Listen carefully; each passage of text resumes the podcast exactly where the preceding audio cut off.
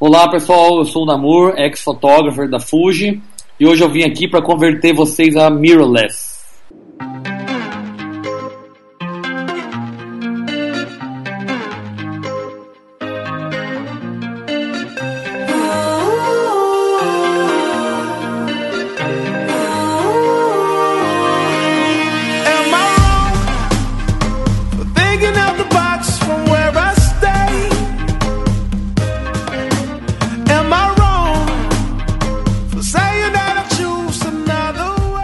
E aí galera, beleza? Estamos começando mais um Papo de Fotógrafo. Eu sou a Ana Cariani e eu já sou uma fugitiva. Ai, que, que horrível. Depois vem falar das minhas piadinhas. Gostei, gostei, gostei. Nós já, se- nós já nos autodenominamos fugitivos, Petroco. É, foge mesmo, foge de tudo. Fuji X Lover Brasil é mais interessante. E eu sou Rafael Petroco estou usando o capacete do Magneto. Capacete do quê? Do. Magneto. De X-Men? Eu ouvi É. do Marquito. Eu falei, Marquito tem capacete? Senhor. Não, eu tô usando o capacete do Magneto porque vocês não vão me convencer. Aham. Ah, Não vão fazer É, lavagem mas o cerebral. Magneto tem é, é X-Men, X-Men tem X. tem ponto fraco. Tem ponto... Até ele tem ponto Tem fraco. essa, não. Se você fosse Superman, eu falaria que eu já que eu tô com uma XT1 de Kryptonita aqui. Tá bom. A gente vai ver isso aí no final do programa. Vamos para as mensagens. Bom dia, majestade. Bom dia, Zazu. Eu lhe trago as notícias matinais. Vá falando.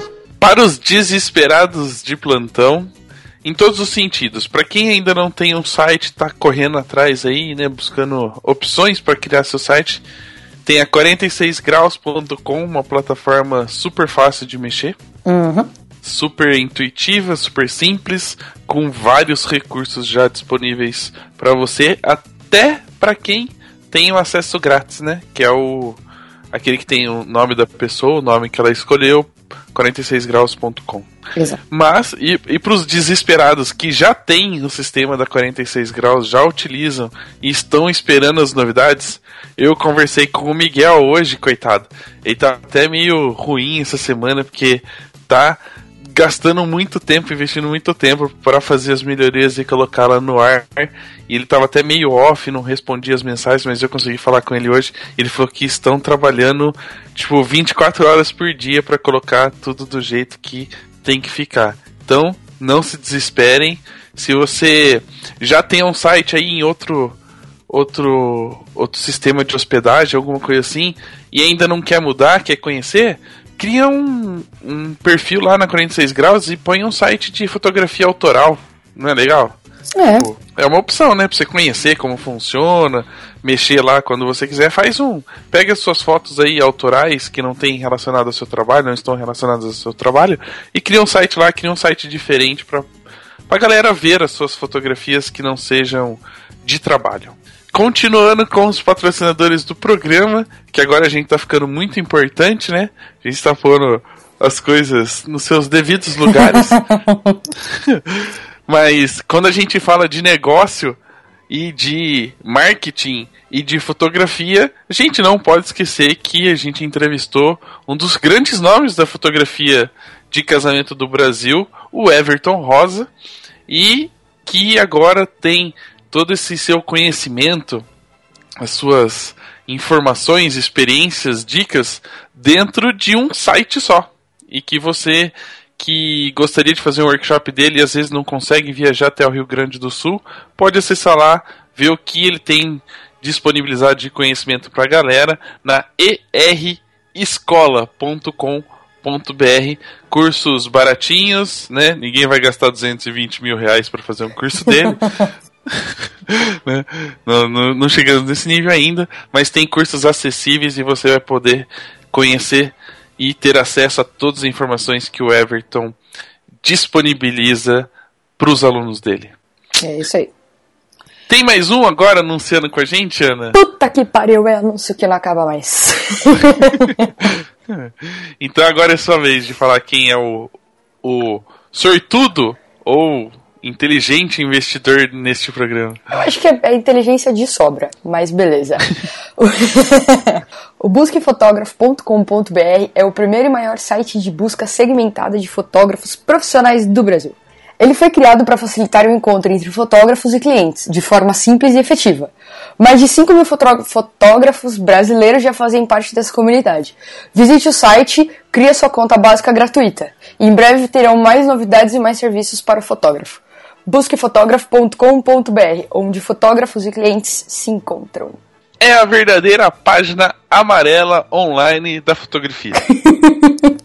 Tipo isso. É, mais ou menos. Então, se o cliente vai lá, ele tem uma área que ele quer, sei lá, fotografia infantil, ele digita lá, ele acha os fotógrafos que oferecem esse serviço, e aí é lógico, o seu portfólio pode trazer mais clientes, né?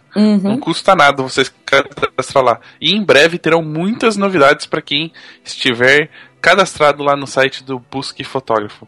Bom, quem acompanha a gente sabe que temos várias ideias na cabeça, vários projetos, né? E às vezes a gente precisa de uma colaboração, seja de patrocinadores ou de ouvintes. E outro dia eu publiquei até lá no nosso grupo perguntando se, se a gente oferecesse um produto com desconto para o nosso ouvinte e dissessem para eles é, que comprando aquele produto ajudaria o programa, a maioria diz que sim, que compraria, que se fosse um produto de qualidade faria esse esforço, né? Porque onde já se viu ganha um, um produto bom com desconto e ainda ajuda a gente. Olha que legal. Exato. Né? Então, se você quiser fazer parte dessa turma do bem que Chegou está hora, né? colaborando com os projetos, chegou a hora, né? Nós estamos com uma parceria com a On The Wall que faz quadros, né, bonitos quadros para a parede. Você pode personalizar o seu quadro, pôr a sua foto, escolher a sua moldura e você vai receber em casa já o quadro pronto, bonitinho. E para quem é ouvinte do programa, vocês viram já na fanpage que a gente publicou lá, ganha 10% de desconto. Mas não é assim, tipo, ah, se já tem um produto em promoção, os 10% de desconto não vale.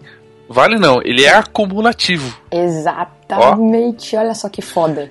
Então, se já tiver um produto com desconto lá, você põe no cupom Papo de Fotógrafo, tudo maiúsculo, você ganha mais 10% de desconto. Ó, que, que, que chique, que negócio favorável para os nossos ouvintes. É né? uma A gente isso, faz- né? É, a gente podia fazer mais desses pros ouvintes. Então, quanto mais eles participarem, melhor pra gente. E a On The Wall vai estar num projeto com a gente que a gente não vai dar spoiler por enquanto. Es- Spoiler? Mas vai ser bem legal. Spoiler. é porque é spoiler mesmo.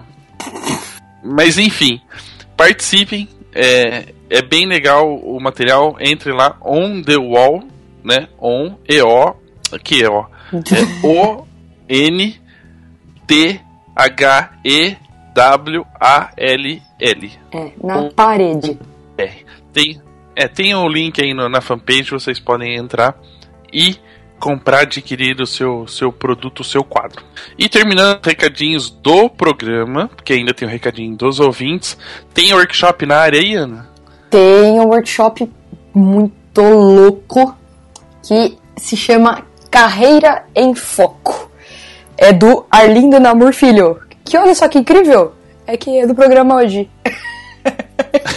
Isso não é uma Que coincidência. coincidência, né? Não, não é uma coincidência. então vamos lá. Se tem um workshop imperdível para os fotógrafos de plantão, é este. Não sei o que seria fotógrafo de plantão. Todos são de plantão, porque você faz casamento de madrugada, de dia. É, aí você tá sempre de plantão. Você não tem hora pra trabalhar, né? Basicamente é isso. Então, vamos lá. Não Exatamente. adianta nada ter toda a técnica do mundo se você não sabe divulgar e estruturar o seu trabalho. Então garanta já a sua vaga. No workshop do Namur vai ter participação especial da equipe técnica de apoio dele, que é o Conrado Pouco, que é publicitário, a Débora Natal, que é personal stylist, a Mariângela Zifeli, Zifeli whatever, que é coach, personal coach, e o Michael Clayton, instrutor do método de Rose e artista plástico. Cara, então não é um workshop só do Namur, né? É um workshop com várias pessoas junto. Então inscreva-se, é só mandar um e-mail para namur@enamur.com. E corre porque já tem uma galera inscrita. É, e depois deste programa ainda que ele explica o que, que essa equipe e ele fazem durante É. o workshop, ou como eles vão trabalhar, eu acho que as vagas vão se esgotar rapidinho. Ó, acabou. Bom, terminados os recados de hoje dos patrocinadores e do convidado de hoje, né? Agora a gente tem recadinhos, vamos tentar ler rapidinho para não se estender muito. Eu começo com o recadinho do Rogério Seno, que mandou por e-mail, e ele colocou assim: Conheci o Papo de Fotógrafo por acaso e estou amando. Por acaso não, é coisas do destino. Exatamente. Não existe o acaso.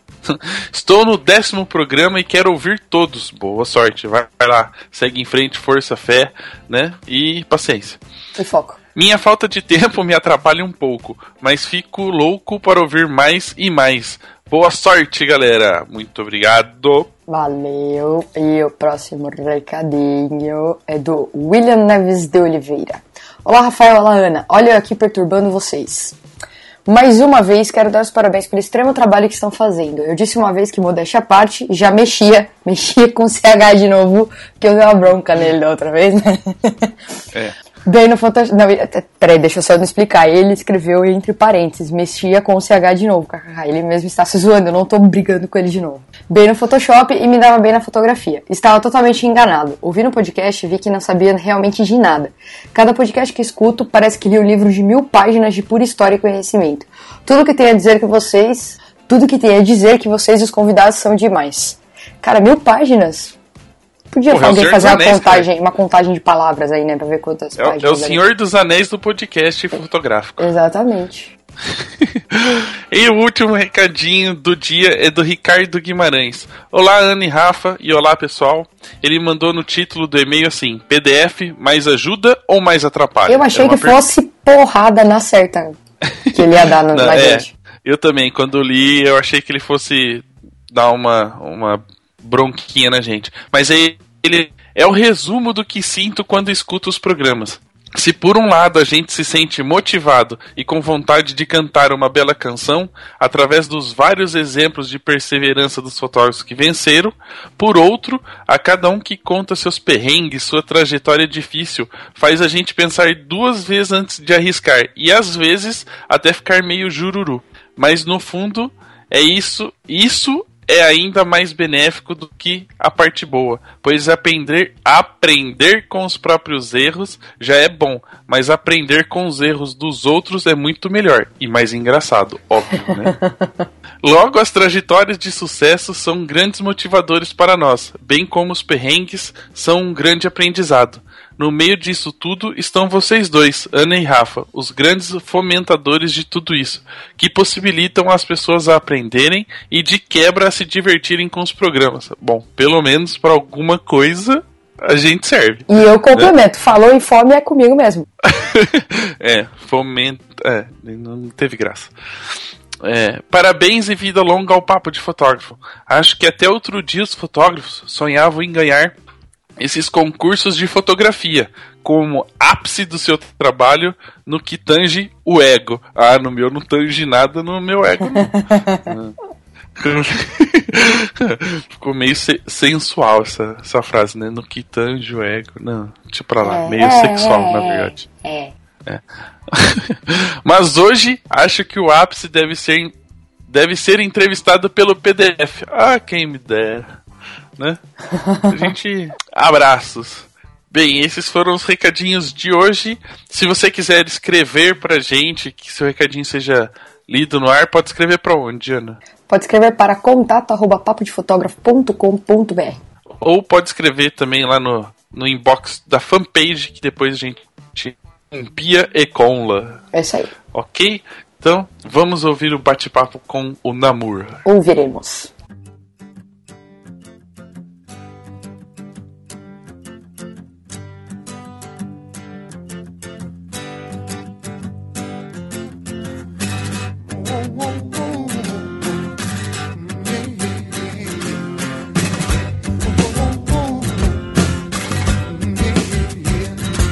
Don't you feel a change coming from another side of time? Bom, vocês puderam perceber que hoje a discussão sobre essa seita né, de mirrorless vai ser muito grande durante o programa.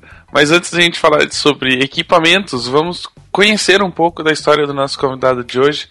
Bem-vindo, Namur, ao nosso humilde programa. Obrigado. Já queremos aproveitar e deixar você contar um pouquinho da sua história, como é que você virou fotógrafo, entrou no mundo da fotografia. Legal, eu fico feliz aí de estar aqui com vocês. Eu sou um fã, sempre estou ouvindo Papo de Fotógrafo. E é muito legal estar podendo falar aqui com, com os milhares de fotógrafos que baixam o podcast, né? Nossa, milhares? Então, Bem otimista você. Vocês me disseram. então, a minha história é o seguinte: eu desde pequenininho eu, eu vivo no mundo da fotografia, porque meu pai é fotógrafo há 53 anos e eu e meu irmão mais novo, Alexandre Namur, somos fotógrafos.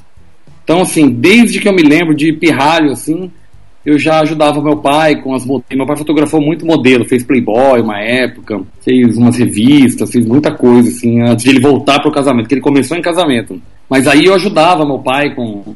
Passava areia nas modelos, passava. Aí, é desde criança, hein, mano? É. Passar cerol na mão. passar geral na mão. Mas assim, eu carregava equipamento, carregava as câmeras e vivia esse mundo, né? Mas assim, foi muito legal, porque eu quando tinha 11 anos, meu pai me deu uma Leica. Era uma Leica de 1950, eu nem lembro qual que era.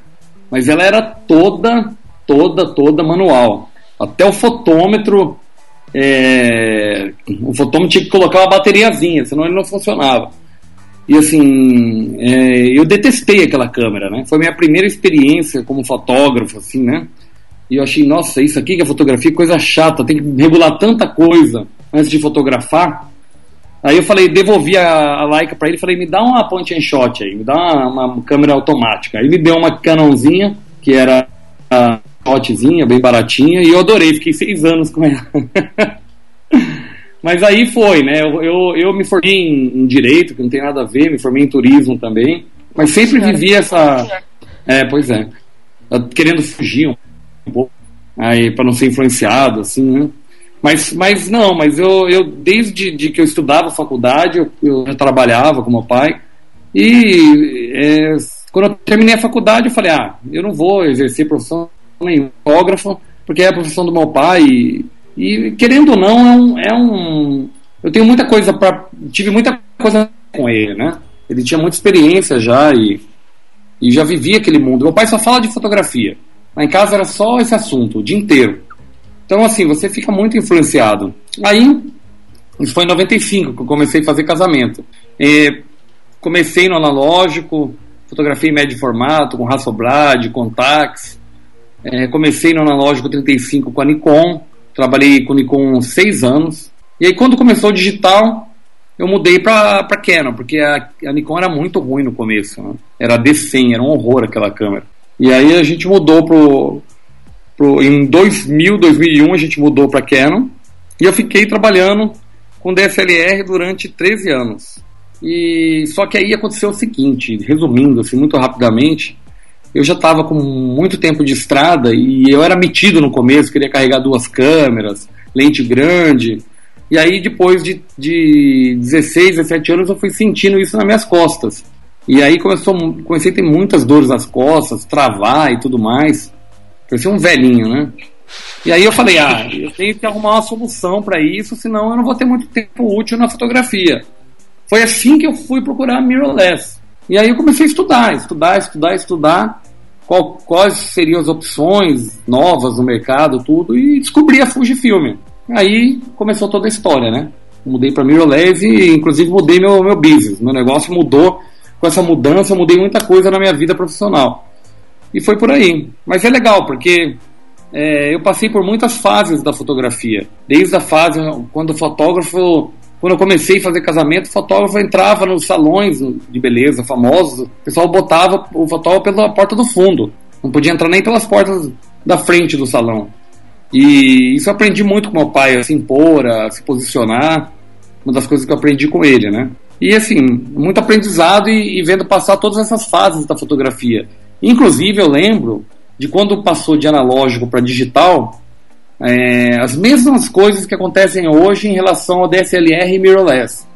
O, o, pessoal era cético e falava não vai dar certo, isso é uma onda, isso não sei o quê. E rapidinho tava todo mundo no digital e deixou o analógico de lado, profissionalmente, né? Agora está tendo um retorno que eu acho até legal, mas não substitui o, o- a praticidade do digital no comercial, né? É, não tem como discutir isso. Resumindo rapidamente para vocês, a minha história é isso aí. Eu não falei da parte do Euroless porque eu acho que vocês vão perguntar para frente. Então, É, resumir só. Mais um pouquinho a gente termina a gravação. É longa a história, tem muita coisa.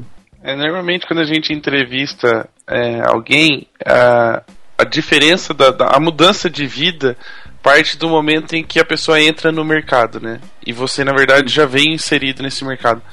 Falando um pouquinho da sua carreira ainda e dessas mudanças que aconteceram nos últimos anos, como é que foi para você assumir, né, o trabalho do seu pai como fotógrafo e fotógrafo de casamento? e desenvolver isso durante esse período de transições, porque você pegou várias transições do filme para o digital, do digital para mirrorless. Como é que foi essa mudança? Olha, foi muito interessante o processo, porque quando eu comecei a fotografar, eu cheguei pro meu pai e falei, ó, quero fotografar. Meu pai, ó, tem uma biblioteca ali embaixo, você entra lá e dá uma lida nos livros lá. Eu falei, pô, mas você não vai me ensinar? Não, vai lá, vai lá estudar. E aí eu comecei desse jeito, eu chamava minhas coleguinhas do, da faculdade para fotografar, de, de cobaia, e treinava com elas, e toda vez que eu levava pro meu pai as fotos, meu pai sempre falava que tava uma porcaria. Foram anos falando isso. Isso até foi bom, porque me, me incentivou.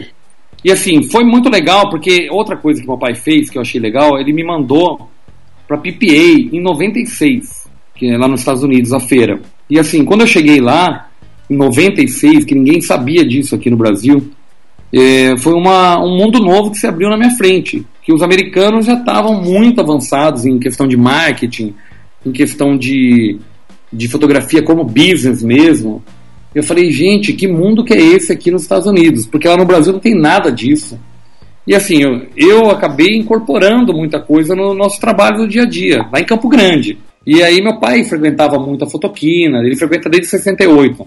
Meu irmão também sempre frequentou, desde a época que comecei a ir nos congressos dos Estados Unidos.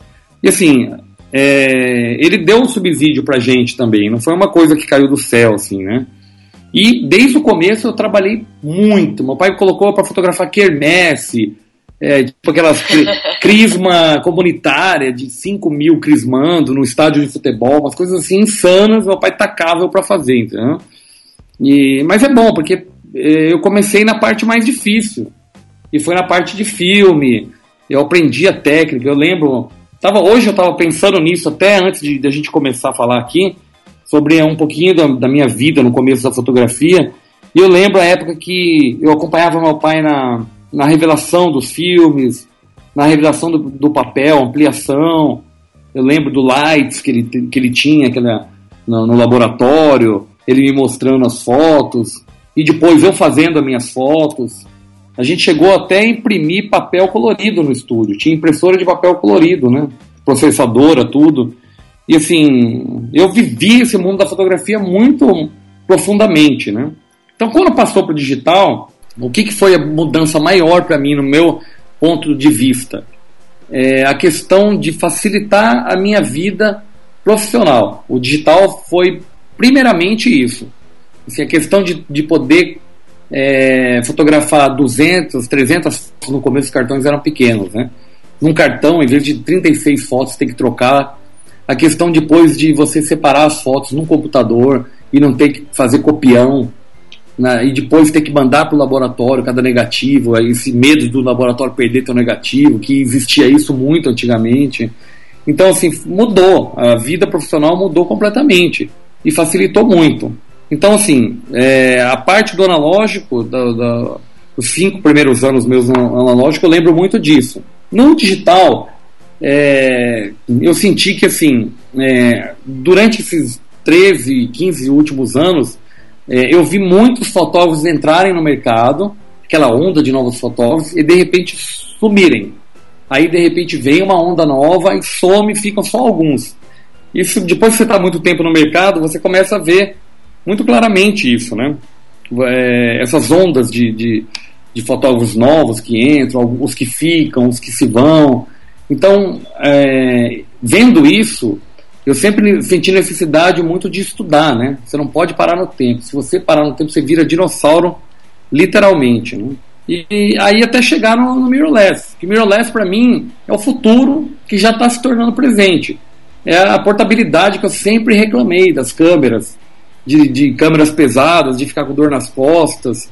E hoje, além disso, o pessoal está trazendo a, as marcas, né? Fuji, Sony, Olympus, né? Panasonic, estão trazendo tecnologia, estão é, investindo muito pesado em tecnologia nas câmeras. Eles não limitam a sua câmera ao hardware.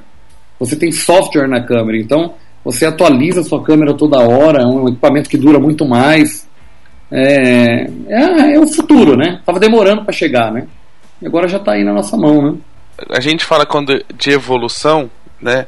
As pessoas normalmente lembram primeiro do equipamento. A gente vai falar bastante da, das câmeras mirrorless mais para frente, mas eu ainda quero falar um pouquinho sobre o, o, o processo da, da, carreira né, do, do, fotógrafo. Você falou que seu pai insistiu muito em vocês é, abu, é, no, no, sentido de abusarem da biblioteca, terem referências. Uhum. Nesse processo todo, também, enquanto os equipamentos iam é, se desenvolvendo, houve também um desenvolvimento da linguagem fotográfica, né? E você acompanhou bastante isso. Sim. É, eu acho que é muito interessante essa pergunta, porque quando eu comecei, é, eu vou falar principalmente de fotografia de casamento, né? que é meu meu ponto forte. Quando eu comecei, a, a visão que o fotógrafo tinha da fotografia de casamento, digo fotógrafo em geral, era se você fosse classificar o que que seria fotografia de casamento, era num nível assim o mais baixo. Fotógrafo de casamento era o cara que não dava certo em nada, o mais ignorante ia ser fotógrafo de casamento. Então, assim, essa área não tinha respeito nenhum. E foi muito interessante eu enxergar esse, essa evolução da nossa profissão. E eu sei que assim, a minha família fez parte disso no Brasil de uma maneira muito importante, que a gente luta muito tempo por essa valorização dentro do mercado, perante os colegas. E hoje eu vejo que muitos fotógrafos de moda e fotógrafos de comerciais estão mudando para fotografia de casamento porque estão vendo que é uma área mais promissora do que as outras áreas. Fico até orgulhoso com isso. É, não, não devido só à minha família, mas assim, todos os fotógrafos que contribuíram com isso, foi a questão de estudar, de buscar referências, essa questão de ir para fora, para a gente é determinante, de ir para outros, outros mercados e ver como outros fotógrafos trabalhavam. Antigamente era muito distante isso. Hoje a gente está vendo gringo toda hora, inclusive tem muitos brasileiros até melhores que os gringos. Mas esse processo que muita gente vê como normal hoje foi sofrido, porque aqui no Brasil a gente está longe de tudo. E tudo é muito mais caro, muito mais difícil. Então, quem começou isso tem muitos méritos para trazer para os colegas. E, claro, todas as referências que um fotógrafo tem que ter. Essa questão da gente nunca estar tá satisfeito, meu pai nunca está satisfeito com o trabalho, e eu mesmo com meu irmão, a gente sempre ficou muito preocupado de analisar nossas fotografias de uma maneira muito crítica e sempre se cobrar mais, sabe? Não tá bom, vamos melhorar, vamos melhorar. É, eu acho que isso é o principal para a evolução de um fotógrafo. Você nunca achar que você está num ponto bom, mesmo que você esteja ganhando dinheiro, que é, há muito conhecimento e muita gente aprendendo e crescendo hoje em dia. Então, você tem que se cobrar a todo momento. E assim, muita gente tem falado hoje da, das referências antigas, e eu acho que são as principais referências. É, obras de arte, os grandes pintores, da década de 50, década de 30, 40, é, tudo que vem dos grandes mestres que faziam é, a arte com poucos recursos. Se esses caras faziam grandes obras com quase nada, hoje a gente que tem tecnologia, tem tudo, é, a nossa vida está muito mais fácil para fazer coisas belas. Né? Então eu acho que uma grande referência é a gente estudar pintores e estudar os filmes antigos, o cinema antigo, são tudo são referências e, e, a leitura, né? Não só leitura fotográfica, mas eu leio muito romance histórico. Eu, eu procuro me situar muito no, nos lugares que eu leio. Eu, eu, leio muito sobre Grécia, sobre Roma e assim eu acho que desenvolve a leitura desenvolve muito a nossa cabeça, né? De, de desenvolver o imaginário. Então uma coisa que eu recomendo para os fotógrafos. Leem, leem muito. É, são mais ou menos esses caminhos que eu tenho tomado, né? É, inspiração também são, são todas as outras formas de linguagem, né? Corporal, a escrita, a expressão em obras de arte, seja quadros, é, estátuas e, e, outras coisas, né? Linguagem está em tudo, na verdade. É. E assim, o que uma coisa que eu vejo também hoje, e eu acho bom e ao mesmo tempo perigoso. Mas o lado bom que, que eu acompanho no trabalho de colegas, de muito de perto, é a questão dos workshops. É, se você souber escolher os bons workshops para você investir nisso, é uma maneira de você aprender muito rápido. Eu sempre falo que o workshop é o conhecimento condensado. Então, assim, eu tenho colegas muito próximos que aprenderam muito nos últimos dois anos frequentando workshops. Eles conseguiram captar a essência de cada fotógrafo que eles participaram do, dos cursos, né? E desenvolveram sua fotografia de uma maneira incrível. Então é uma coisa também que eu recomendo para os colegas, né? Escolherem bons workshops que isso pode dar um atalho bem importante na, na carreira, né? A gente não tem muito tempo a perder hoje em dia. É ter, juntar teoria e prática ao mesmo tempo. Sim, teoria e prática. Uhum. Mas assim, não, não, não tem muito segredo, né? Eu acho que desde que eu comecei até hoje, o principal é, é você nunca se acomodar. Você tem que estar sempre atrás de coisas novas e, e sempre arriscando um pouco. O fotógrafo ele tem que ter esse espírito agressivo, esse espírito de, de mesmo de um empreendedor. Você tem que sempre, você faz o teu trabalho bem feito, faça o teu trabalho bem feito, não pode parar, porque a arte ela não tem limites, né? A gente a gente sempre pode criar e temos referências para criar muitas coisas boas. E durante todo esse processo desse, nesses últimos anos que, que a gente fala de tanto de equipamento, da mudança de linguagem, para você quais foram as, as, as principais dificuldades né, que você enfrentou no início de cada mudança, assim, que você teve que ou se adaptar ou procurar um, um outro caminho para poder continuar na carreira, continuar desenvolvendo um bom trabalho? Olha, eu passei por algumas fases que foram críticas assim. A primeira, quando eu comecei a fotografar no analógico ainda, a gente fotografava rádio, formato. E aí eu senti, quando eu fui para os Estados Unidos, eu vi muita gente fotografando com, com 35mm, com Nikon, com Canon. E aí, assim, quando eu voltei, eu falei para meu pai, falei, olha, vamos fotografar também com 35 casamento. E ninguém fazia isso. Todo mundo vendia médio formato, pelo menos em Campo Grande. Eu acho que aqui em São Paulo também, porque eu conheci alguns fotógrafos, né? E quando a gente começou a fazer médio é, 35mm, todo mundo falava: ah, a foto não tem qualidade, a foto deles é ruim. Olha só a ignorância, né? Mas a, eles pegavam negativo para comparar e mostrar para as noivas. Então, isso foi a primeira dificuldade que a gente superou. E eu acho que a gente superou muito bem. Que a gente veio com inovação, com tecnologia, e as noivas entenderam isso. Depois foi a questão do digital. Entramos no digital muito cedo. E as pessoas ah, digital é, não dá a qualidade do filme, o digital é perigoso perder, ou dá problema no cartão. Os clientes na época usavam é, para falar do, de, dessa questão do digital, que foi uma coisa muito difícil. E aí gerou também mostrando o trabalho final.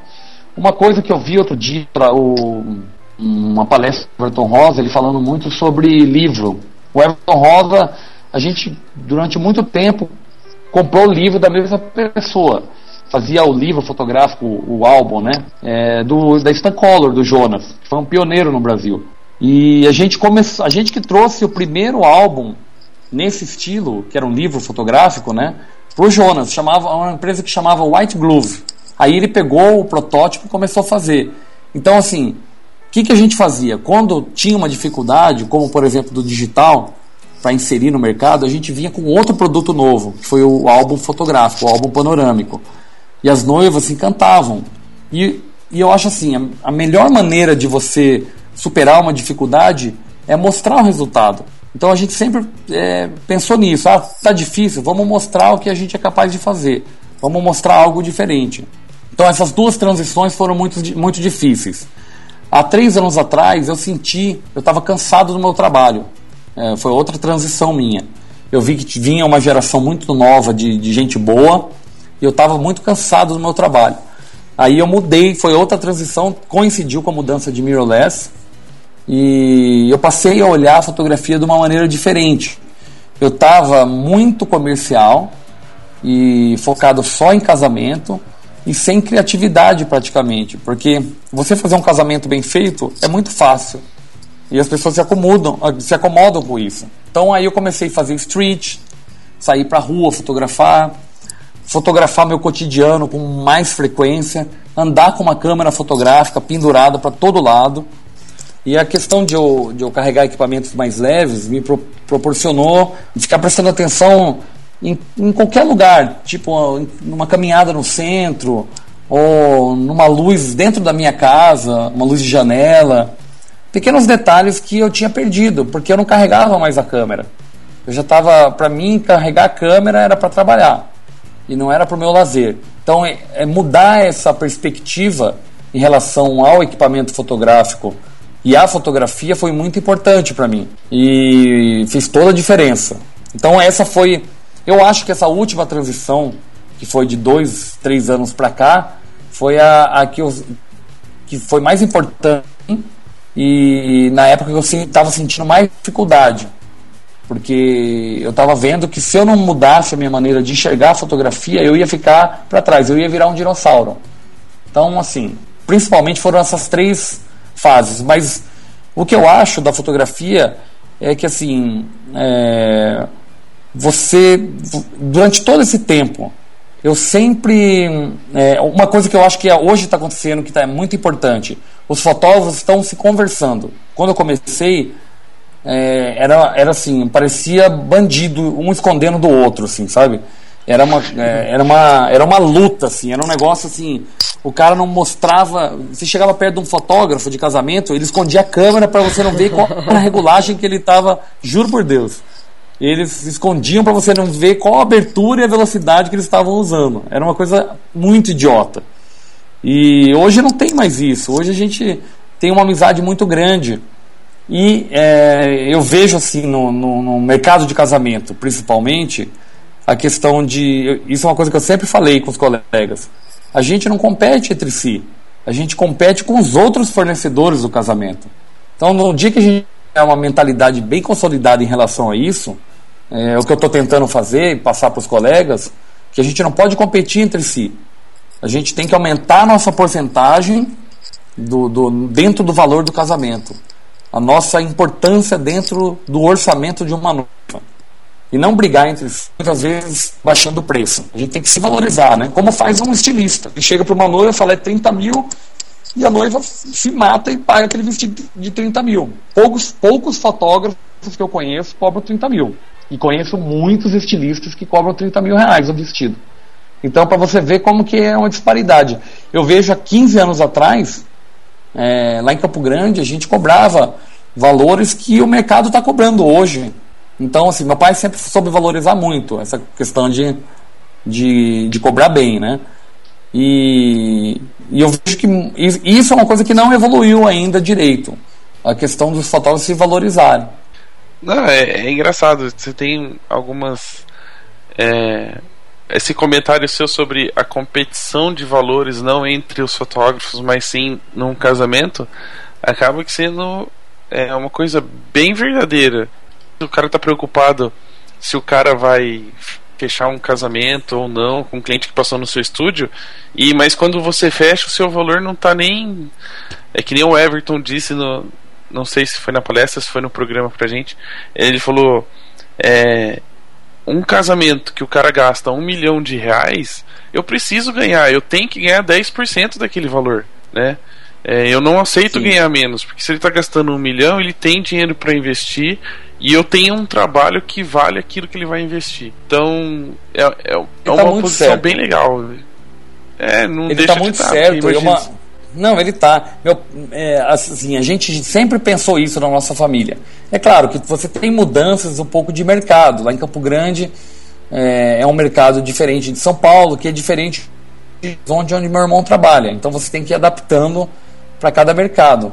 Mas essa questão da valorização é uma coisa que eu, eu converso, eu tenho muito contato com fotógrafos, né? Então minha, meu mundo é, é com vocês, com os fotógrafos.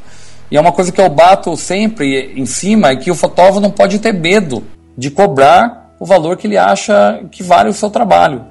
Os fotógrafos, é, é a mesma coisa, eu faço essa analogia e eu acho super importante. Quando você vai entrar num ringue, se você for um lutador de MMA, se você entrar achando que você vai levar uma surra, mas é certeza que você vai levar uma surra. Não tem outra saída, você vai apanhar feio. Você tem que entrar no ringue para ganhar. Então é a mesma coisa de uma venda.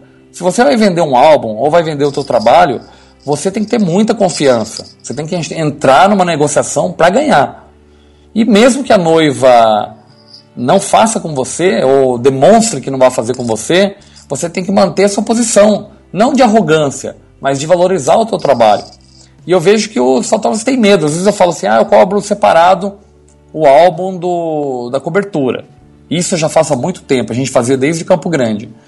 Aí os colegas falam, mas como, Namur? Se eu fizer isso, a noiva não vai aceitar. Mas não vai aceitar mesmo. Se você já está achando que ela não vai aceitar, como que você vai convencê-la?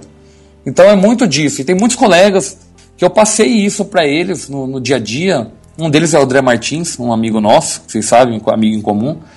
Ele mudou essa maneira de cobrar. Eu falei, muda, Tenha coragem, é, mas em Mogi não vai dar. Vai dar sim. E hoje ele está feliz com o resultado. Então, assim, é outro aprendizado que a gente vai. Eu, eu fiz um, um, Eu tenho uma amizade com o Carlos Ferreirinha, que é um, é um palestrante da gestão de luxo. E eu fiz algumas palestras com ele. E uma coisa que ele me ensinou, que eu achei muito importante para a minha profissão, que é o seguinte: é, é, você tem que mostrar o valor do trabalho antes de mostrar o preço. Se você mostrar o preço e a noiva não souber o valor do teu trabalho, ela nunca vai pagar o teu preço. Ah, certeza. E esse é um grande erro. É um grande erro da maioria dos fotógrafos. A noiva pega, manda muitas vezes um e-mail mal educado, ela não fala nem boa noite ou bom dia.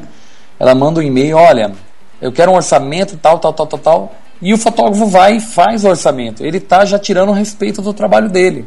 Ele tem, a noiva, no mínimo, ela quer contratar a parte mais importante do casamento dela, que é a fotografia, e ela já vai escolher previamente por e-mail, sem olhar o teu trabalho pessoalmente, sem conversar com você, eu acho isso uma falta de respeito.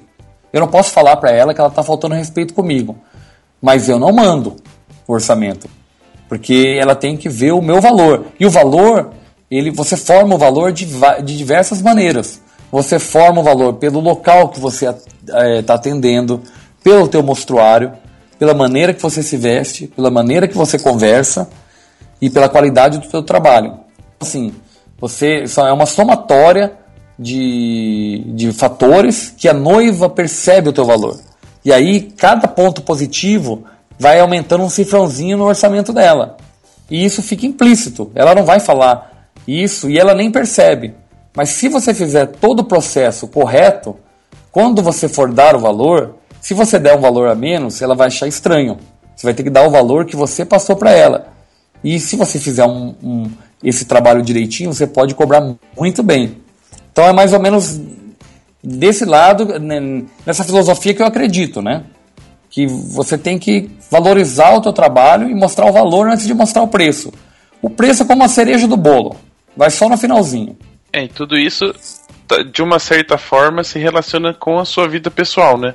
Se você disse, por exemplo, que estava num momento é, meio deprimente da sua carreira, que você já estava ficando com dores por causa das costas, a sua mudança aí de estilo de vida e também dos equipamentos que ajudaram no seu bem-estar também ajudam na sua estrutura emocional para atender e vender isso para o cliente.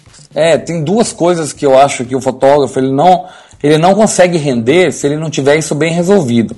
Uma é questão física, o fotógrafo tem cuidado físico e o pessoal não se preocupa. O pessoal desassocia isso. Como se fosse algo de luxo, mas não é. Você tem que estar com o teu físico perfeito, tem que estar é, de bem com o teu físico. Porque você. O, o nosso trabalho é um trabalho físico. Você tem que carregar equipamento, você tem que ficar muito tempo em pé, você desgasta teu, a tua noite, o teu sono. Então, esse é um ponto importante. E o outro ponto é de você estar tá com a cabeça lim, limpa, livre.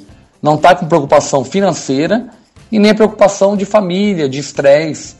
Eu sei que estresse todo mundo tem, mas a questão financeira muitas vezes é responsabilidade do fotógrafo, de ele ter a vida dele organizada, acertada. E é um erro também que eu vejo de muitos colegas que não se preocupam com isso. Muitas vezes entram nessa profissão, é até bom que novos, novos fotógrafos estejam ouvindo o papo do fotógrafo, porque é um erro que acontece muito. Na minha palestra no Talks, que eu dei esse ano, eu falei sobre isso. O fotógrafo entra nesse mundo do casamento e fica deslumbrado, porque ele fatura muitas vezes num casamento que ele faturava o mês inteiro de salário. Isso aqui é uma maravilha. Agora eu vou comprar meu carro, fala, né? Vou comprar meu carro, vou reformar lá em casa. E ele esquece que, principalmente se ele vender um pacote com um álbum, se ele acumular vários pacotes vendidos e gastar esse dinheiro, quando as noivas começarem a procurá-lo, ele vai ficar louco, vai ficar desequilibrado financeiramente, porque já gastou todo o dinheiro. Então, esse equilíbrio físico e o equilíbrio financeiro é, são primordiais. Você tem que estar com isso ajustado para você poder criar e trabalhar bem. Eu tenho um, um, tio árabe meu que ele falava um ditado que eu, eu gosto muito. Ele falava assim: quem trabalha não ganha dinheiro. Não que ele incentivava a gente não trabalhar, mas ele falava que a cabeça nossa tem que estar livre para criar coisas novas. Se você fica só trabalhando como um burro de carga, aquele trabalho é, maçante do dia a dia, você não tem tempo para parar e pensar coisas novas. Isso tudo também influenciou na minha mudança. Hoje eu tenho tempo e eu penso sempre coisas novas. E isso me ajuda, me impulsiona e me ajuda a viver bem, né? É um, círculo, é um círculo virtuoso ao invés de um círculo vicioso. Muito bem colocado. E aí é, é lógico que a gente acaba caindo no, na segunda parte do programa, que é a parte que vocês mais vão ouvir a Ana, né? É, a Ana ficou quieta até agora. e ela vai querer tirar todas as dúvidas. Sabe a pessoa que não leu o manual porque está em alemão e agora quer tirar todas as dúvidas do equipamento? Não está alemão, não procurou em PDF em português. Eu achei é, que você já tinha lido esse PDF em português, Ana. Você nem baixei. Ave Maria. É, é aquele fala, fala o que eu falo, é, faça o que eu faz falo, que eu mando, não faz o que eu que mando, eu mas não faz o que eu faço. É. É. Manda bala. É, aí a gente misturando um pouco os assuntos, aí essa da parte física que você resolveu mudar para mirrorless, é, justamente por questões de peso e, e aí o que, que mudou na sua vida essa mudança? Tá. Eu vou falar um pouquinho de como que eu fiz para mudar, que eu acho que foi interessante. Eu até fiz um vídeo sobre isso outro dia no meu canal, mas eu, aqui eu posso explicar melhor. É, eu estava nesse processo né, de, de, de, busca de algo novo e comecei a estudar pelo YouTube, procurar novidades. Né, e eu encontrei uns vídeos. Os vídeos não são muito bem feitos, são bem simples. Mas o, o fotógrafo é bem carismático, ele se chama, ele se chama Zac Arias. Zacarias, né? mas é separado, é Zac Arias. Aí ele. Esse cara é um ex-fotógrafo da Fuji. E ele fez um vídeo na época do lançamento da X100S, bem lançamento mesmo. Ele pegou uma beta, foi para Istambul, começou a fotografar street lá. Eu não fazia street ainda. Então foram duas coisas que me encantaram. Primeiro, ele fazendo street, num lugar maravilhoso como Istambul. Caraca, meu, que legal ficar fotografando assim, muito legal. Como que eu Sabe, eu nem imagino de fazer esse trambolho que eu carrego aqui, né? E aí eu olhei a câmera do cara e vi o resultado, falei, putz, que equipamento maravilhoso. Fiquei com aquilo na cabeça. Aí eu viajei para fazer um casamento em Portugal e fui numa loja lá em, no Porto e comprei uma X100S igualzinha da dele. E fiz o casamento com a X100S, só que eu comprei com uma bateria e acabou a bateria no meio do evento, né? eu não sabia, né? Aprendi rapidinho que tinha que ter três baterias. Mas assim, o resultado foi incrível, porque eu consegui uma alta qualidade com um negocinho pequenininho. Eu falei, o que, que eu estou fazendo carregando esses trambolhos na minha mala, né? Aí voltei para o Brasil, continuei fazendo casamento, casamentos, sessões com os noivos. E eu falei, isso aqui é sensacional. Aí eu procurei a Fujifilm no Brasil. Na época, estava começando, acho que eu fui o primeiro a fazer casamento aqui e com Fujifilm no Brasil. E a gente fez amizade com, com a diretoria lá, com o pessoal que estava. Era, uma, era, uma, era um grupo muito bom na época. É, com o Tomohide, o japonês, que hoje está no Japão, meu amigo. E aí eu, eu, eu sou muito louco. Eles me contaram que estava lançando uma câmera nova, que era a XE2. E eu falei para eles assim, supetão, os caras mal me conheciam. Eu falei: olha, eu tô indo para Portugal de novo fazer outro casamento. E por que, que vocês não mandam para mim uma beta do Japão? Aí o cara, como assim mandar uma beta do Japão? Eu falei, é, manda uma câmera dessa beta. Eu vou testar lá e mando o material para vocês. Aí eles mandaram. Do nada, mandaram a câmera, veio do Japão. Uma das primeiras XV2, levei, até para ter uma ideia, até passei um adesivo na câmera para ninguém ver, não podia ver que era XV2. Eu passei um adesivo preto na câmera.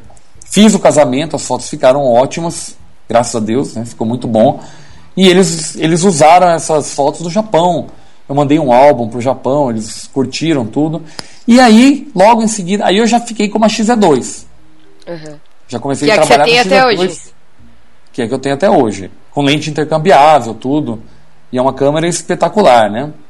E aí eu já. Aí, aí a minha DSLR foi pro buraco. Nesse momento que eu peguei uma, uma Fuji com lente intercambiável, aí nunca mais eu tirei da mala a- as minhas DSLRs. Aí logo depois o Japão fez uma proposta para que eu fizesse, ajudasse no lançamento mundial, na divulgação do, do, do material institucional da XT1. E veio uma beta para fazer o material. Eu fiz, com muito orgulho eu tenho disso.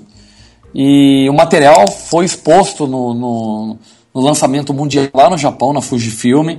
No catálogo mundial da XT1 tem fotos minhas. E isso foi em dezembro. Em janeiro, eles me chamaram, me convidaram para o programa X-Photographer. Então, assim, é, em janeiro eu vendi todo o meu equipamento do DSLR. Estava guardado já, não tinha usado já há três meses. E aí eu vendi tudo. E, e foi incrível, foi incrível porque é, essa, essa câmera, esse, esse sistema, eu não, eu não usei só Fuji até hoje, porque quando eu comecei a falar de mirrorless, eu senti necessidade de conhecer as outras marcas, né? Então eu comprei Olympus, testei Olympus, comprei quatro lentes, eu comprei fu- é, a Sony, Sony Alpha, eu tenho ainda uma Sony com três lentes, eu conheço bem o sistema. É que a Fujifilm eu tenho um carinho muito grande, eu sou ex-photographer e eu sou apaixonado pelo equipamento, porque eu vou aprendendo mais. E, e mudou minha fotografia, né?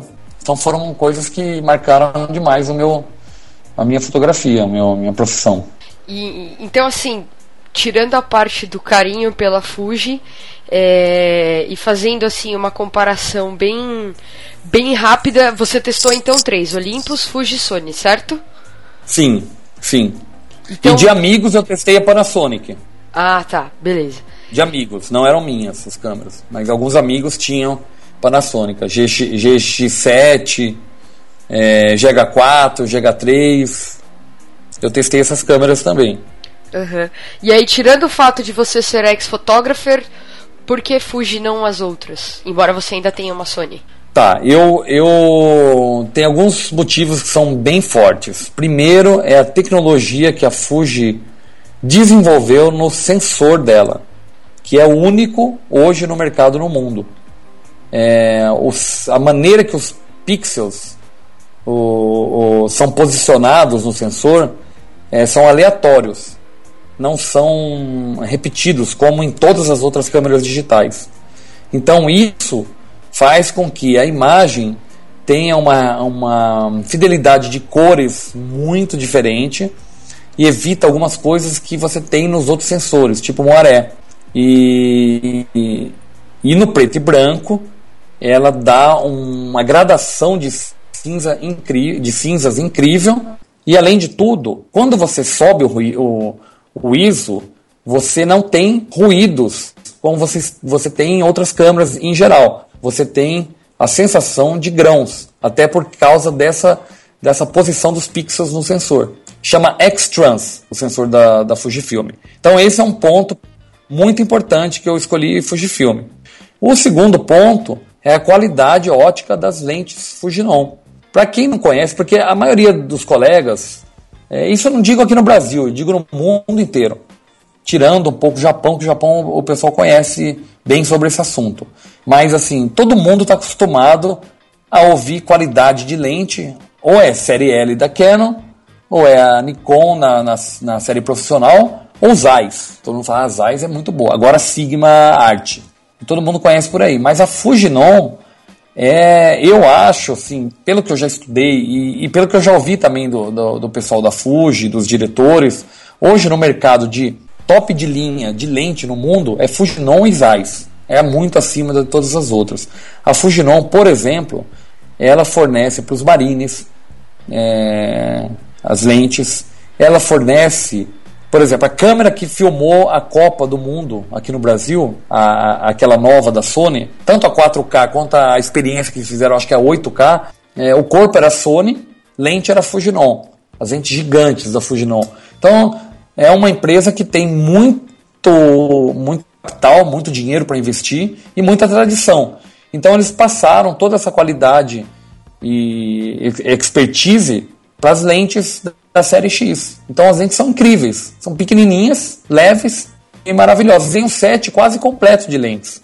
Então são dois motivos fortes. E o terceiro, que eu escolhi Fuji, é o seguinte: é a questão que, de uma filosofia deles que chama Kaizen, que é, é uma filosofia que, traduzindo em, é, em português, Arlindo do Amor Filho, é melhorar sempre.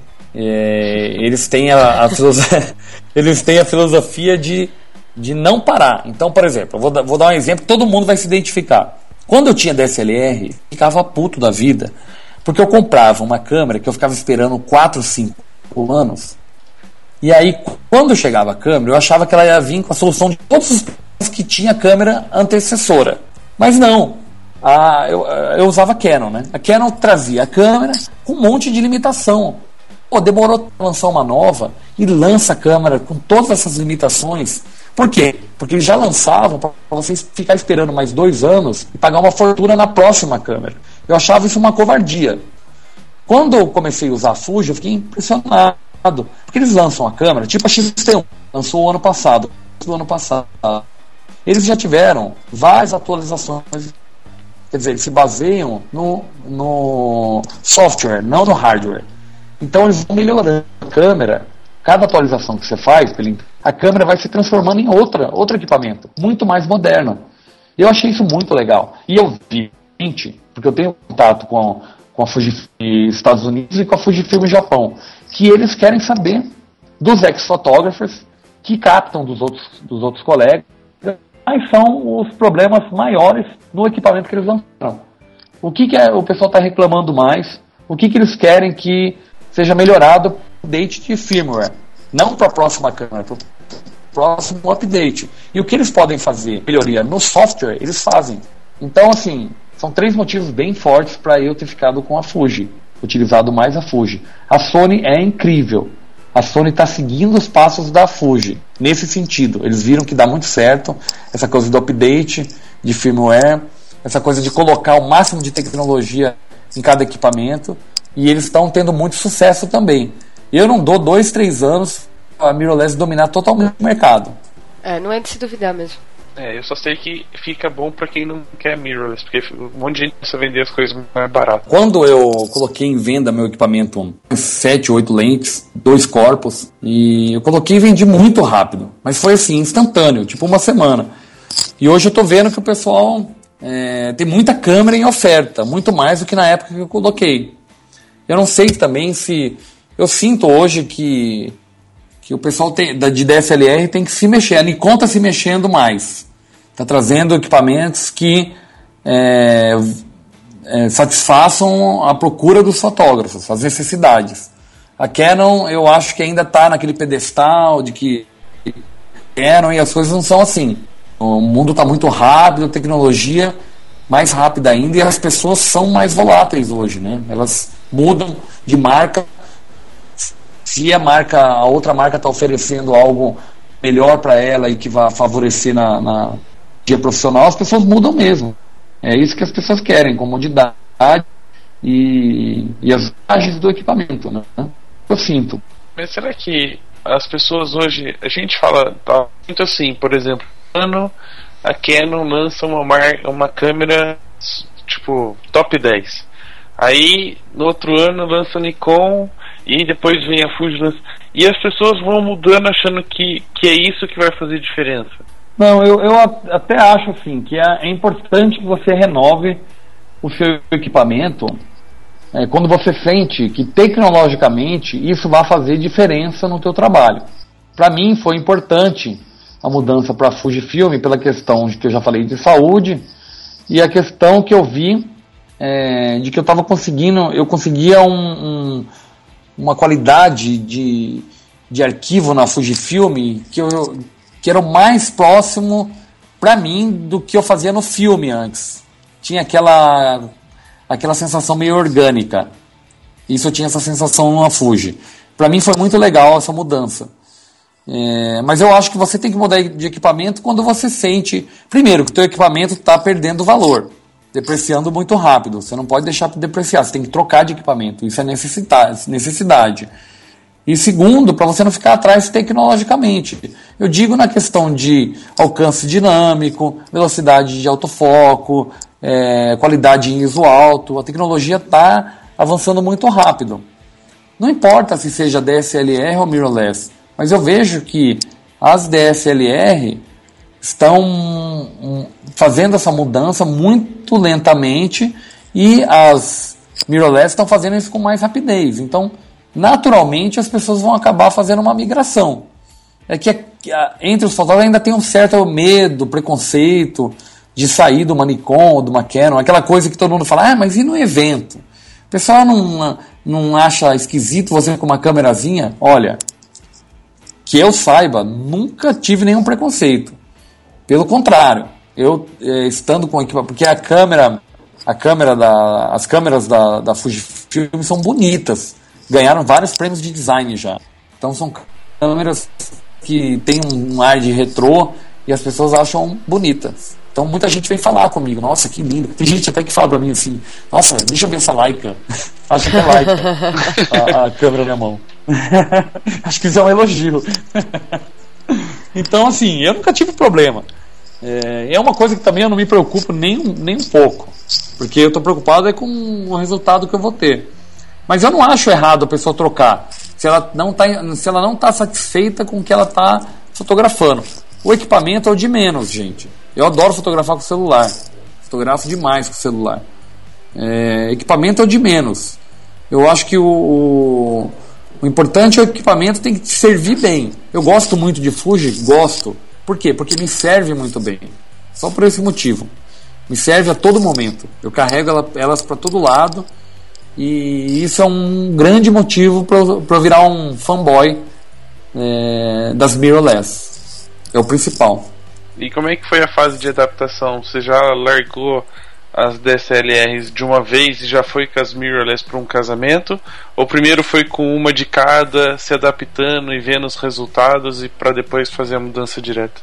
Olha, eu, eu fiz o, o primeiro casamento no Brasil com, quando, quando eu voltei de Portugal com a, com a minha X100S e levei uma Canon com uma 135. Aí foi assim, eu fiz até acabar a bateria. Quando acabou a bateria da Fuji, que eu não tinha duas ainda, eu fiz o resto do casamento com a Canon. No outro casamento, eu fiz uns dois, três casamentos assim. Quando eu peguei a XE2 à mão e comecei a fotografar com a XE2 com lente intercambiável, aí já era. Aí eu não não mexi mais na DSLR, não mexi mesmo. Encostei e virei 100% mirrorless. Foi rápido, foi muito rápido. A adaptação foi de mais ou menos uns 3, 4 dias para eu pegar a- os locais onde eu, eu mexia na exposição, onde estava a velocidade, a questão da abertura, para mim estava gravada na minha memória, porque eu utilizava Nikon antes e a abertura era na lente, eu acho que é para Nikon ainda, se você quiser, nas lentes mais antigas, né? A abertura você vai na lente. Então, assim, essa adaptação foi muito rápida. O menu não é difícil, é, é fácil. Uma coisa que eu mudei, que eu acho interessante de mirrorless, é que eu deixei de fotografar em manual. Porque é, eu, no, com o visor eletrônico, você sabe o que você está fotografando.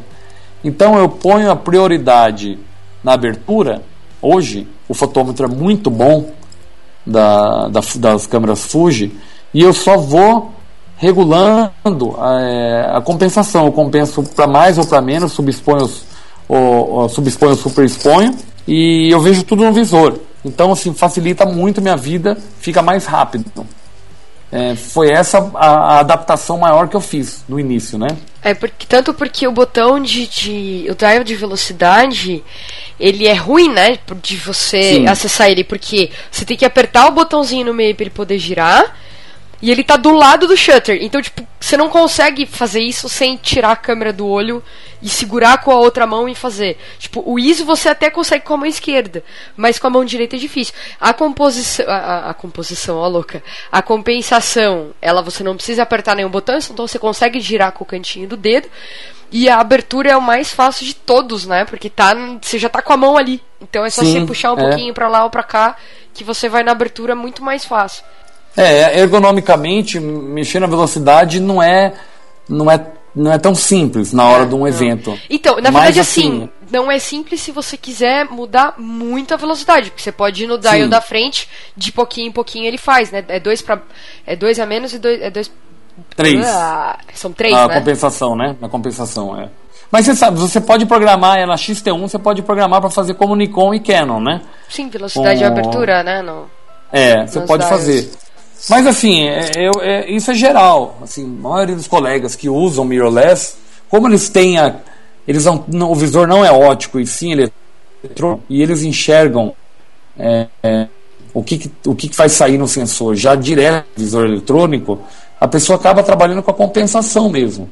Ela deixa com prioridade na abertura e, e trabalha a compensação que fica a vida muito fácil. É, um, é uma mudança grande para mim. Eu não confiava antes do fotômetro da, da Canon. Então, eu fazia muito manual e eu sempre tinha que ficar conferindo. Hoje eu não confiro. É outra coisa que é importante. Eu não perco tanto tempo. A gente não, a gente não coloca no papel, o fotógrafo, quanto tempo ele perde durante um evento que ele fica conferindo as imagens. Porque você colocar no manual com o visor ótico, a pessoa sempre está lá dando uma conferida. Vamos ver como ficou. E eu vejo, assim, quando eu vou em casamento, vejo o pessoal fotografando, tá toda hora olhando no visor. Hoje eu não faço mais isso. Eu já sei que vai sair. Tá ali no meu visor eletrônico. E é outra vantagem. É o quanto que eu estou economizando de tempo e tendo mais tempo para prestar atenção no que está acontecendo, né? É, Vocês têm vários bons argumentos pra trocar de câmera. Aí, tá vendo? Você tá falando a verdade Até ou você tá Aí, só zoando? o pra avisar eu quem não- então. Você tá falando a verdade ou você tá zoando? Não, são bons argumentos. Ah, eu não tô tá. falando que eu vou mudar. Só estou Ah, tá. falando que são bons Não, argumentos. não é, porque às vezes você tá falando assim, vocês estão dando bons argumentos, mas na verdade você não tá acreditando em nenhum deles. Não. Não, mas é verdade, esse negócio de olhar. É, é para quem não sabe, é, a Fuji, o que você vê no visorzinho lá no, no quadradinho Eletrônico. pequeno é exatamente o que você vê no, no LCD da câmera, né? É, quando ele tá habilitado. exato. Isso. Isso. Então, por isso que ele tá falando da compensação, que ele não precisa ficar verificando. Ele já Sim. tá vendo o resultado no É, quadradinho. E sem contar que você também consegue dar o play e ver todas as fotos que você fez dentro do visor do olho, tipo. É, Você Mas aí consegue você tá ver- vendo a foto, você só tá Não. fingindo que tá fotografando. Sim, exatamente. É. Essa é a diferença. Mas sabe que isso aí, às vezes, se você está num ambiente muito escuro e não quer chamar atenção, eu faço isso, eu olho pro visor, porque eu não vou chamar a atenção das pessoas, né? Você vai conferir uma foto, ver alguma coisa, você olha pelo visor, não olha no LCD. É outra coisa que é você- um detalhe bobo, né? Mas, mas realmente É, aí é, você tá na pista, você tá na pista de dança conferindo a foto assim, com o olho fechado, olhando do quadradinho, e tem um grupo de pessoas na sua frente achando que você tá E fotografando você elas, não entendeu? está vendo essas pessoas. Eu, isso não acontece comigo, que eu fico dois olhão aberto, um, um no visor e o outro fica olhando tudo fora. Mas, eu tenho olho grande, é, os olhos não são pequenininhos. Oi, dá até assaltada pra fora. sabe? nos, nos casamentos que você fotografou com as duas câmeras, né? é, na, depois o resultado.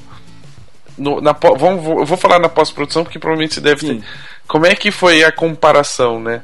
Tanto na questão Olha. de tamanho do arquivo ou tratamento das fotos. Ou edição Isso é uma coisa tratamento. legal de falar, e é uma coisa que eu, eu ia falar agora também. Eu, eu tenho. é, das câmeras que eu já fotografei digitais até hoje, melhor JPEG que eu já vi disparado é o JPEG da Fuji. É o JPEG da Olympus é bom também, mas o da Fuji é um JPEG muito legal. Então, eu faço toda a regulagem dele na câmera, já antes.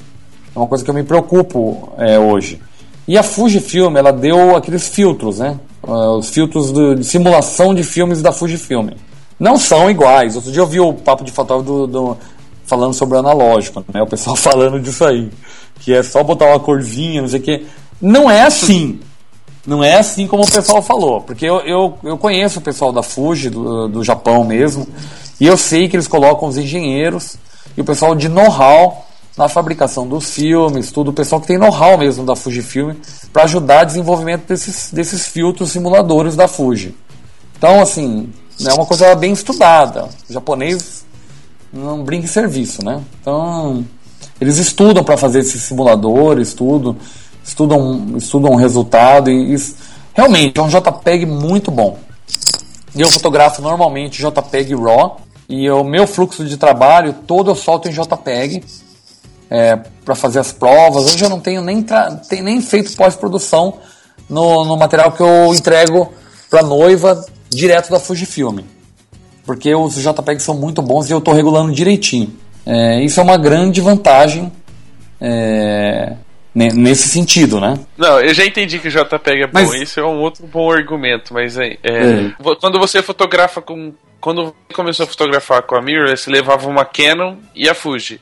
Como é que Isso, você fazia é. pra para trabalhar esses, essas duas diferenças depois? Então, eu, eu quando eu comecei a fotografar Fuji, eu gostei tanto do JPEG que eu fazia só JPEG, eu nem fazia RAW da Fuji, para você ter uma ideia. Então, e na Canon, eu sempre fiz só RAW, eu nunca fazia nem JPEG direto da câmera. Minha câmera era, era presetada para fazer RAW. Então, assim, as minhas, meus JPEGs já saíam pro da, da Fujifilm. Eu colocava isso na tela e colocava no papel, como que eu vou fazer igualar isso aí? E eu gostava mais do resultado do filme. Aí eu migrei tudo para Fuji mesmo, porque saía todo, todo já praticamente pro. Eu tomo muito cuidado na, na hora de fotografar. Eu sei, não sei se conhecem o meu estilo, mas eu faço muito pouca pós-produção. Eu gosto de fazer uma iluminação bem feita. Eu gosto de coisa bem real, minha fotografia. Assim, eu não, não, não fico muito tempo na pós-produção. Para mim foi uma grande de eu poder dar saída em JPEG numa qualidade que eu já gostava, já estava muito boa. No álbum final eu dou uma tratadinha, mas é, isso facilita demais. Essa foi a comparação maior. Tem coisas que eu, eu inevitavelmente eu fazia comparações da- do meu equipamento Canon e do meu equipamento Fuji. A questão do ISO, é, a Canon, eu, eu vou, vou falar, por exemplo, da 6D que eu gostava mais de carregar, que era mais leve. A 6D ela tinha um alcance de ISO maior. Só que é, em baixas luzes eu tinha um problema sério de ruído. E tem uns ruídos em baixas luzes da Canon que esquece, não tem como arrumar. Até porque isso acontece devido também à a, a, a pequena latitude da Canon. A Canon não tem muita latitude. Então, situações em que eu, eu senti que poderia estourar o branco, eu sempre fotografava subexposto. Isso tenho certeza que muitos colegas fazem. Fotografa subexposto um ponto, fotografa subexposto dois pontos na Canon, mesmo em RAW, para não ter é, nenhum risco de estourar o branco. E aí, nesses arquivos que eu fotografava subexposto, muitas vezes em baixas luzes, tinham ruídos, que estava o ISO muito alto, ruídos muito feios, ruídos que eu não gostava. E eu não tenho esses ruídos feios da Fuji. Eu gosto do. Não são ruídos, são grãos. E eu gosto desse aspecto que, que esse arquivo me dá. E outra coisa que, é, que eu não, não faço hoje na Fuji é essa questão de ter que subexpor o, a, a, na hora que eu, for, que eu vou fotografar, porque a latitude da Fuji é bem melhor. E é difícil estourar o branco na Fuji. Eu não estouro branco. Eu posso fotografar ali no, no que o fotômetro me, me dá e dificilmente eu vou perder alguma fotografia por estourar o branco. Assim, só pra tentar meio que resumir. Na pós-produção da Canon, você conseguiu deixar próximo do que era o da Fuji? Conseguia, mas eu perdia mais tempo. E mesmo assim não ficava igual. Então, assim, para que você ter dois sistemas? É, eu, uma coisa eu sempre co converso com os colegas. É, a questão, às vezes, o pessoal, hoje mesmo, um colega me perguntou: Namur, eu tenho uma XT1 e tô querendo comprar uma Sony. O que, que eu faço? Eu falei: compra outra XT1. Se você tem. É melhor você trabalhar com um sistema só. Para um casamento, por exemplo. Senão você vai ter muito trabalho depois para deixar esses arquivos parecidos. E é uma coisa muito feia você fotografar e não igualar isso depois. Fica muito perceptível no álbum. Você pode, talvez a noiva não veja, mas eu não consigo deixar passar um, um álbum com fotografias de, de, sistemas diferentes ou de marcas diferentes que deem, que deem é, que fiquem perceptíveis. Não, já dá uma diferença gigante quando tá fotografando com o mesmo equipamento, mas tem um com flash e outro não. Já dá uma puta Sim. diferença. Imagina com um sistema completamente diferente, né? Pois é, pois é. Então, assim, é, aí eu tive que pesar. Eu falei assim, é, eu continuo com DSLR e continuo tendo esse trabalhão que eu tenho, ou eu vou para esse sistema que eu estou gostando da saída e tem todas essas vantagens que eu já estou sentindo no meu dia a dia não tive dúvidas, né? Eu troquei rapidamente. Mandei tudo pro Beleléu. E HD para isso, já que você fotografa em RAW, o RAW dele é maior que o da Canon não? Ah, então, o, o RAW, não, o RAW é bem grande da da foi 30, 32 megapixels. 33 e alguma coisa. O, o, 33 o tamanho do arquivo. É. é. Olha, o RAW da, da Fuji é incrível, gente. É, você já está testando aí, a, a Ana já está testando no, na XT1 dela. Uhum. Mas é um RAW, é um RAW impressionante. Se você fotografa uma paisagem, por exemplo, um, uma situação de, de, de degradê, assim, de, de muitas, muitas cores diferentes, você tem uma fidelidade de cores, é um. Eu acho incrível, eu sou fã, eu gosto muito. Eu não uso muito RAW em casamento. É, eu pego o RAW só para a hora do álbum. Eu pego o arquivo em RAW e aí eu tenho mais tempo de trabalhar isso. Eu faço com o arquivo original RAW. Mas para minhas provas, meu fluxo de trabalho, eu coloco tudo em JPEG. Mas assim, é incrível. Você, pela, pela, própria, pela própria latitude, você tem detalhes no claro, que são menos, né? Claro, é mais, é mais difícil ter tanta latitude, mas tem latitude. E, e pro preto, pro escuro, você tem muita latitude. Você pode subir isso 3, 4, 5 pontos. Uma câmera que tem muito, muito disso é a D750 da Nikon. É uma câmera que tem um, uma latitude bem grande. E a Sony também, né? Mas a D750 é uma full frame. As Sony, as mirrorless é, da linha Alpha 7, né? Essa, todas essas cinco câmeras, elas são full frame. E se você for olhar, a Fujifilm não é full frame, é a PSC. Então, assim, eu tenho tudo isso com a PSC. Incrível. Eu, eu, eu nos últimos casamentos que eu editei pro, pro Rigetti, ele tava usando a Fuji. E eu senti que na hora de editar, é, ele demora um pouco mais para carregar, sabe? Para mostrar uhum. o resultado da edição. Sim, sim. Deve ser pelo peso, e eu, eu, eu, eu não sou entendido disso, Rafa, mas eu acho que o algoritmo é, é diferente. Tanto que você tem programas de, de filtros de tratamento de imagem que não suportam o RAW da, da Fuji. Tipo o DxO. O DxO ele não trabalha com Fuji. Eu não sei, ele não lê o algoritmo do. Deve ser também por vir. É, por ser advindo de um sensor que tem um arranjo de pixel diferenciado.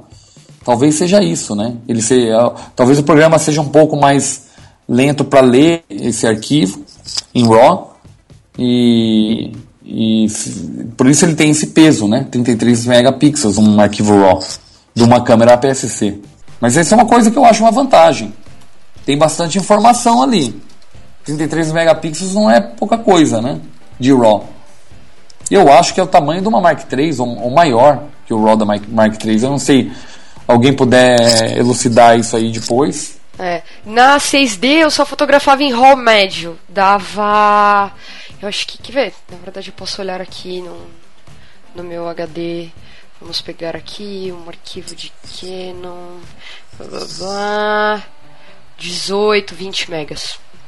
Sim, deve ser equivalente a uma full frame da Canon. Então, assim, é um arquivo respeitável, né? Se quiser mexer, dá pra mexer bem. É. É, o, o range dele, né? Range, não sei como é que fala essa birosca. Forte não é meu inglês. Você sabe falar Power Rangers. É Power Rangers. Rangers eu sei. É um Power Ranger. é um Power Ranger. Não, eu, eu, falo, eu já falo latitude que fica mais fácil. Ah, eu falo latitude, eu lembro de geografia, eu não era muito É, latitude, longitude. Aí eu já lembro de estalactite e estalagmite. Não era Sei lá, muito- alcance dinâmico, né? Alcance dinâmico, eu acho. Pode ser também. É, vai de Power Rangers mesmo. Mas e, e tem uma outra a questão da uma outra coisa que eu ouço, pelo menos, muitas pessoas falarem da Fuji é, e que gostam do resultado dela é da parte de granulação. Você também tem esse essa esse gosto pelo, pelo granulado, essa parte é boa, né? Pessoa chocolate, granulado. Eu, eu gostava de fotografar antes, na época do filme, filme com ISO 3200. Gente, filme com. Vocês conhecem, né? Vocês já devem ter fotografado, né? Já Eu fotografaram não, não é 3200? da minha época isso aí não. Filme? É. Eu fotografava só com só o 400 só. Então, antes eu fotografava com 3200 e, e preto e branco. Então ele dava, era lindo, era um negócio bem granulado, era granulado. Os, gran, os grãos eram pontinhos, né? E assim, quando começou digital, eu falei, putz, meu, agora eu vou poder fazer 3,200. No começo era 3,200, no máximo 6,400, ah, os ISOs, né, das câmeras. Eu, ah, agora eu vou poder usar e sair aquela maçaroca horrível, aquele negócio feio mesmo. E quando eu vi o, o ISO alto da, da Fujifilm, eu gostei porque me lembrou bastante o aspecto que eu tinha na época do grão, na época dos filmes 3 e 200 preto e branco. E se você usar esse. É, presetar a câmera em preto e branco, mesmo fizer o arquivo em preto e branco, né? É, você vai ter um- uma similaridade. Se você ampliar, colocar isso no papel, você vai sentir essa impressão do grão. É, e muita. Agora, nas últimas gerações de Sony e da própria Nikon, eles melhoraram muito isso. Então, eles já estão. O ISO alto já dá um aspecto bem melhor. Mas a Fuji tem isso como um DNA dela. Também voltando para o arranjo de pixels do sensor. Tudo, tudo vem do sensor. É, esse aspecto. Eu gosto demais. Uso muito. Eu uso muito PB. Acho o PB maravilhoso. E eu já fiz grandes ampliações. é, até para testar. Fiz ampliações é, de um metro, um metro e meio. É, faço muito 60 por 90 dos arquivos. E são arquivos lindos, não, não tem um, um porém. Tanto é que ah, esse ano, no- na Fotografar, eu fiz uma ampliação minha de um arquivo eh, de uma Fuji, de uma X100S, e ficou no, no- no- na galeria da Hannah Miller. Eles fizeram uma ampliação Fine Art, arquivo Fuji. Então, vamos derrubar todos os preconceitos. Né? Quem ainda tem, quem está ouvindo ainda tem algum preconceito contra a PSC. É que assim, sabe o que, que acontece, Rafa e, e Ana? O pessoal, eles. Você não pode comparar. É uma coisa que no começo eu ouvia das pessoas, mas não dá para comparar. Você não pode comparar um arquivo APS-C de uma 70D da Canon com a APS-C de uma Fuji. São mundos diferentes. São, é, são sensores diferentes, tecnologia diferente e até hum, geração diferente de sensor. Então não, não tem comparação. Então as pessoas ficam muito, tem muito disso. Realmente a diferença de um sensor APS-C de uma 70D ou da antiga 7D para uma 6D é um mundo de diferença, sendo da mesma marca. E, e- mas são sensores completamente diferentes. São dois tipos de APS-C completamente diferentes. Tem que tirar esse preconceito. Até porque a diferença do APS-C do tamanho para uma, uma full frame nem é tão grande assim. Grande era antigamente a diferença entre um médio formato para um 35mm. Aí era muito grande. Hoje nem é tão grande assim. A full frame ganhou um, um poder muito grande de nome, né? De ser Foi. full frame. todo mundo fica assim vidrado com ah, é full frame, é full frame, mas assim é, é porque as pessoas se baseiam em câmeras da mesma marca. Muitos fotógrafos começam com a essa X, XTI, né? XT, XT, essa, essa de entrada da Canon, é, ou começa com uma D, D3300, 3200, 3100, essas câmeras que são APS-C. Aí, o- aí a pessoa passa para uma 60D, 70D, e aí depois o próximo passo dela dentro de uma marca, de uma Nikon, de Canon, é comprar a full frame. Só que é, você está comparando a mesma marca, aí dá muita diferença. Porque eles fazem é, câmeras completamente diferentes. Se você entrar numa Fuji, é outro mundo, porque você está falando de outra engenharia de sensor. O tamanho do sensor é o mesmo, mas a tecnologia é outra, é outra linguagem. É uma falando japonês, a outra falando português. É, já, Fuji é literalmente japonês. É, exatamente. Eu tava. Eu tava outro dia. é, Quando a gente conversa com uma pessoa que tem Fuji, né? Toda vez que ela vai explicar a questão da- das lentes, ela fica achando a lente que seria a compatível. ah, sim, sim. Porque você pergunta se Fator a de cliente é essa, né? ela fala, ah, é uma 36, mas é equivalente a 50, sei lá. Tô Sim, chutando aqui, eu não, faço a mínima ideia. É, quando você. No sentido assim, se você vai comprar lente, é, você falando a proporção. Não sei se é proporção. Proporcional, é. Quando você fala. É, 20, quando você fala, ah, quero uma 28 da Fuji, ela é realmente 28? 28 ou não ela existe, é, é 27. Tá, um- ai, que porra, é uns números ainda que não existe. Não, na lente ela tem a numeração dela pra quando você colocar ela na câmera ser proporcional a uma lente whatever na full frame. Não, é- ela não fala na dela, na, na- na própria lente. Ela fala 27 na lente. Mas assim, o que, que acontece? É simples.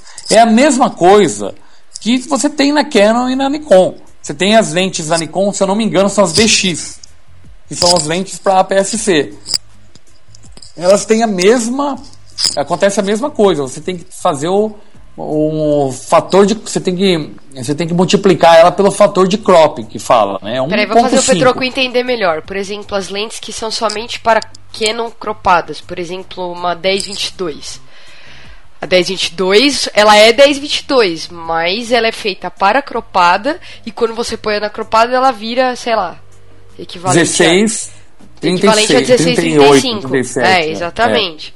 É. Então, eu queria entender, porque quem que é o ignorante que faz uma lente para uma câmera cropada e quando você põe numa câmera cropada, ela muda o tamanho, muda a medida. Não, na realidade é o seguinte, ela, ela é, ela, porque o que, que você tem? Você tem é, toda uma diferença da, a diferença basicamente é pelo tamanho do sensor. Então, assim, você vai ter uma projeção de imagem em tamanhos diferentes. Para um sensor menor, um sensor maior. Então, uma lente que para um sensor, é, no, no sensor, por exemplo, você não vai poder usar. Se você usasse, é que não são compatíveis. A lente da, é, você não dá para usar uma lente full frame na, na Fuji. Mas uma lente que você for usar, vou dar um exemplo simples, uma 20, não existe 20, mas vou falar uma 20. Como ela tem o fator de crop 1, 1.5, a, é, o ângulo de visão que você tem quando você coloca uma lente 20 numa Fuji é como se você tivesse com uma full frame do lado utilizando uma 30. Entendeu? É o mesmo ângulo de visão. Só que na Fuji ela tem que ser uma 20, porque o fator de crop é 1.5. Ela vai multiplicar por 1,5. Que é a, é o- a Não, isso diferença eu do Na do verdade, sensor. eu vou explicar de uma forma ao contrário. Eu Tá. quero ter uma 35mm na minha Fuji. Só que ela tem o sensor com crop de 1.5. Então o que eu faço? O que que a Fuji fez? Ela foi lá e criou, ti- tirando, colocando o fator de crop, quantos milímetros ela vai ter? Ela vai ter 23. Pronto, fizeram a lente 23. É. Basicamente Ah, isso, então é isso que ao, eu ao quero saber. contrário. É. Exato. Então, era isso que eu queria saber. Pra Ela é equivalente. Se você ela é fala, equivalente. Pra, pra realidade, aí. Rafael, Faz a é para as faz a pessoas poderem entender, entendeu? É, Por, por- exemplo, o que, que, que as pessoas procuram? As pessoas procuram uma lente 35mm. As pessoas querem uma lente 50mm, entendeu? Então a Fuji não dava. Se ela fizesse uma lente, colocasse lá uma. uma vamos botar uma lente 50mm, como o fator de crop dela é 1,5, essa 50mm teria o mesmo ângulo de visão de uma 75. Então ela não pode fazer uma lente 50 milímetros. ela tem que fazer uma lente que seja, vamos por exemplo, que ela faz uma 35 milímetros, porque você multiplicando o, o fator de crop, que é 1,5, você vai dar uma equivalente a uma 50 milímetros, entendeu? Então, mas era mais fácil eles pegarem uma lente que seja com o design da 35 para virar uma 50, mas pôr na lente 50 milímetros. Pronto. Não. Seria. era 50 milímetros. Seria, não, não, não, Seria, mas Vou te ela explicar, não seria. tem- mas não há é uma 50. convenção. Não, hein, Ana? Seria, mas há uma convenção de medidas e eu não sei quem que inventa essas coisas, mas tem que colocar certinho, entendeu? Se é uma Exatamente. lente para APS-C, Tá, eles não então- podem colocar 50, entendeu? Tem uma então, convenção. entendi. Então, na verdade, eles têm que nom- nomear as lentes baseadas na full frame. É isso. Eles- Não, base... não, eles- ela é baseada ba- na medida dela. É baseada na medida dela, mas mirando como ela ficaria equivalente em full frame. Porque é o que todo mundo conhece. Então, tipo, todo lugar que você vai ver, eles já colocam assim. Ah, essa aqui é uma lente 23. Aí coloca entre parênteses, equivalente a 50.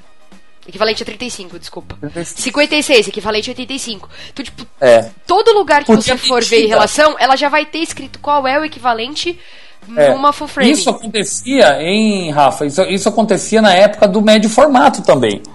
As pessoas, por exemplo, a, a- a pessoa comprava uma lente para uma Hasselblad de uma 80 milímetros, era o contrário. Já na, na médio formato era o contrário. Uma 80 milímetros da Hasselblad era equivalente a uma 50 milímetros de full frame, entendeu? Era o contrário, porque o sensor é maior. O sensor não, o negativo era maior. Então você ia comprar antigamente, ah, eu quero uma lente equivalente a uma 50 milímetros para minha Hasselblad. Você comprava uma 80. Ela dava equivalência de ângulo, né? Ela dava equivalência de ângulo do ângulo é, a uma é, full frame 50. Entendeu? Mas nem por Não, isso to- a Hasselblad. de todos nem os por isso a- argumentos que nem Por isso a Zeiss, a Hasselblad colocava 50 milímetros. Olha só, nem por isso a, a Hasselblad colocava lá na lente dela, que era equivalente a uma 50, a Hasselblad ia lá e colocava é, 50 milímetros. Ou a Zeiss, que fazia para a Hasselblad, né? Ia colocar lá 50. Não era. Ela era uma 80 milímetros para médio formato. Equivalente a uma 50 milímetros full frame. Entendeu? Olha, de todos os argumentos bons que vocês deram pra eu trocar pra Fuji, só de ter que pensar na mardita dessa conversão já foi Mas você não precisa Não. pensar, já virou automático. Ó, É automático. 10, 24, 17, 40, 23 é 35, 56 é 85, a 35 é 50, a 27 é equivalente a uma 40 pancake, 40. Ela, é, do- ela é 39 na verdade. Que mais? Multiplique por um e-mail. Só isso. Não precisa um multiplicar, já vai automático. Na... Quando você começa a, a pesquisar, a fuçar e a fotografar com o negócio, já é, é- é simplesmente automático na sua cabeça. Quando você pega 56, é porque você quer um 85, ponto. Você quer uma, uma tele, acabou. É, é isso aí. É fácil. Você não Essa- precisa ficar preocupa fazendo isso conta, é automático. É a parte mais fácil. Não, já desisti. Ah, vai cagar. Pode terminar Depois o a gente programa. explica já. pessoalmente pra ele. Quem quiser, quem quiser explicação sobre isso, manda um e-mail pro Namor. É, eu vou ter que pôr um Eu desenho. mando- eu vou ter que colar um um papelzinho artigo. atrás do LCD. Eu mando um assim. artigo. Ah, não, você vai colar a etiquetinha em cada lente. Esta é uma É, uma 85. etiquetinha. Esta Eu mando é um uma kit de 35. etiqueta. Eu mando um kitzinho de etiqueta. Tem que ser, tem que ser.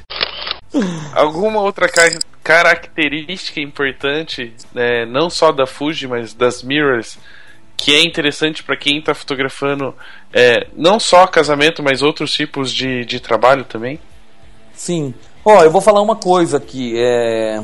Vou falar da Sony nova que lançou agora. E eu tenho a Alpha 7S, que é uma câmera que chega no mesmo ISO da, da 4DS da Nikon, é 400 e não sei quantos mil o ISO. Mas se você botar a câmera lado a lado, a Sony é melhor em todos os comparativos. Então você vê, é uma câmera de 2.300 dólares. Eu nem sei quanto que tá a 4DS.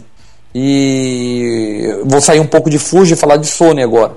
Você vê como que como que mirrorless, como que a mirrorless está sendo um- um- uma revolução. A Sony nova agora, a, Alpha 7R Mark II, eles lançaram uma câmera de 42 megapixels com estabilizador no sensor. Você não tem estabilizador na lente. Qualquer lente que você coloca, ela está estabilizada, porque a estabilização é no sensor. E essa estabilização é de 4,5 pontos. Você praticamente fotografa com 15 de velocidade na mão, com 10, com meio segundo, se, dependendo da lente. Tem isso na, na câmera, 42 megapixels. O sensor é retroiluminado, então é, quem tem esse tipo de. Quem tinha feito esse sensor era, era a NX1 da Samsung. Então ela tem uma capacidade de ISO bem alta, filme em 4K dentro da câmera, não precisa ter dispositivo externo, e custa 3.100 dólares. Olha o tanto de inovação e de coisas boas para uma câmera de dinheiro de 3.100 dólares. Para você pegar uma câmera que filma 4K, que tem essa qualidade, fotográfico 42 megapixels, tem estabilizador no sensor, tem tanta coisa, é, quanto você iria pagar? Fazer uma comparação direta e besta, uma, uma 5D Mark III ainda custa 3.500 dólares ou não? Custa, sei lá, 3 mil dólares, mesmo preço. Mesmo preço. Mas não tem nada disso, gente. Não tem nada disso. Não chega nem perto do, do- do grau de tecnologia. É muita tecnologia. Então, assim, os É, pera aí colegas. que eu vou. Só espera um pouquinho, eu vou cancelar minha compra da TechPix. Eu acho que eu vou pedir essa aí. Só a TechPix faz tudo isso. Eu... é verdade. Se a TechPix fizesse tudo que ela promete. Mas assim, eu, eu fico pensando, eu fico, eu fico olhando assim no mercado, né? É, é muita tecnologia embarcada em uma câmera só. É, então, assim, essas mirrorless, não digo só a Fuji, a Fuji, a Sony, a Olympus, apesar de ter um sensor menor, também tem muita tecnologia. A própria Panasonic, com as câmeras dela que, que já filmam 4K GH4, é, são equipamentos que têm tem uma tecnologia, eles são muito preocupados com isso. E isso, é, na prática, facilita a nossa vida.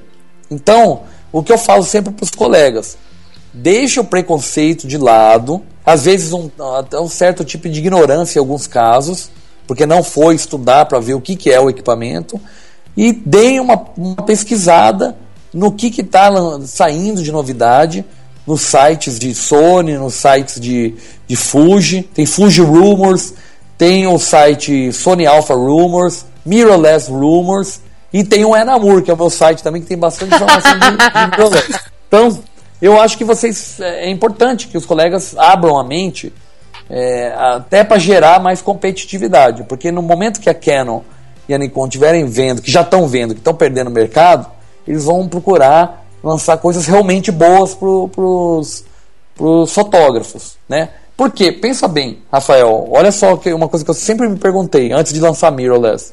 Por que, que a- as DSLRs, principalmente a Canon e a Nikon, nunca se preocuparam em fazer uma câmera com materiais altamente resistentes e leves? A gente tem hoje tantos materiais de alta tecnologia leves e resistentes. Por que, que eles insistem em fazer câmeras grandes e pesadas?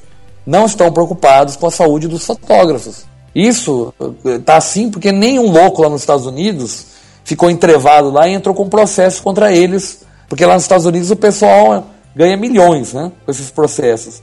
Mas no dia que acontecer, eles vão se preocupar, vão investir em tecnologia de câmeras leves que não prejudiquem a médio e longo prazo a saúde, a coluna dos fotógrafos. E eu posso falar isso porque eu já estou fotografando há 20 anos. E eu tenho certeza, colegas que estão ouvindo a esse podcast, que tem mais de 15 anos de, de profissão, sabem do que eu estou falando. A questão cumulativa do- de você carregar pesos durante, peso durante longos anos, né? Eu tenho 4 anos Quem- e já tenho dor na coluna.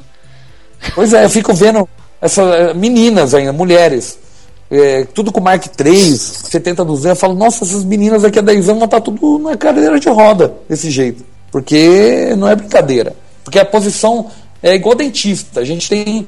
ah, ah, os movimentos são repetitivos, né? A gente sempre faz aquela inclinação para frente, ou, ou a maneira de pegar na câmera. Você não muda muito, então vai dando lé, bursite, tendinite, e todos os ites possíveis, se você não cuidar da tua saúde, vai dar, né?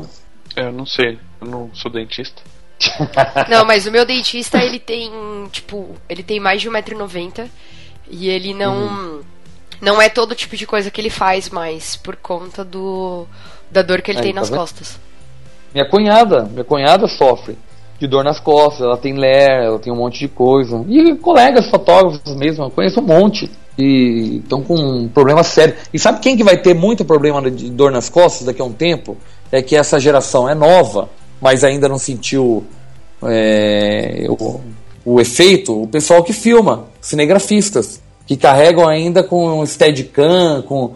Você vai ver essa turma daqui a um tempo. Isso, Tanto eu, é- eu tô falando da, da, da galera de vídeo, e eu, eu só queria fazer uma observação, não sei se, se você vai conseguir, mas me parece que a tendência hoje para mirrorless é, é a seguinte: quem fotografa usa Fuji e quem filma usa Sony. eu tenho sentido isso também. Eu conversei o ano passado com um diretor, um dos diretores, que é um dos, do- dos grandes diretores da Fuji nos Estados Unidos, quando eu fui lá palestrar no Photoplus em novembro. E eu passei dois dias com eles, fui na Fujifilm, Estados Unidos, tudo. E a gente conversou sobre isso, sobre a questão do filme na Fuji. E ele me disse que a Fuji está preocupada com isso e está estudando está desenvolvendo é, os- as próximas gerações de câmeras para filmar também, com qualidade profissional. É que tudo, é uma coisa que eu não sabia também, ele me explicou. Tudo na indústria fotográfica tem que ser planejado com 3, 4 anos de antecedência. Então o lançamento hoje é uma câmera que já está sendo estudada e planejada há muito tempo atrás. Eles têm que ter uma visão estratégica muito acertada para eles lançarem um equipamento que vá vender, que vá ter sucesso no futuro. Então, assim, eles viram essa tendência de vídeo há um tempo atrás. Eles estão preocupados. Mas a Sony, hoje, eu acho que é Sony, em primeiro lugar, e Panasonic. Quem não conhece, quem fotografa, quem filma estúdio e externa, é Panasonic na cabeça. GH4. É uma super câmera, mirrorless. E quem faz à noite, quem faz evento, é a Alpha 7S. É essa câmera que eu tenho para estilo.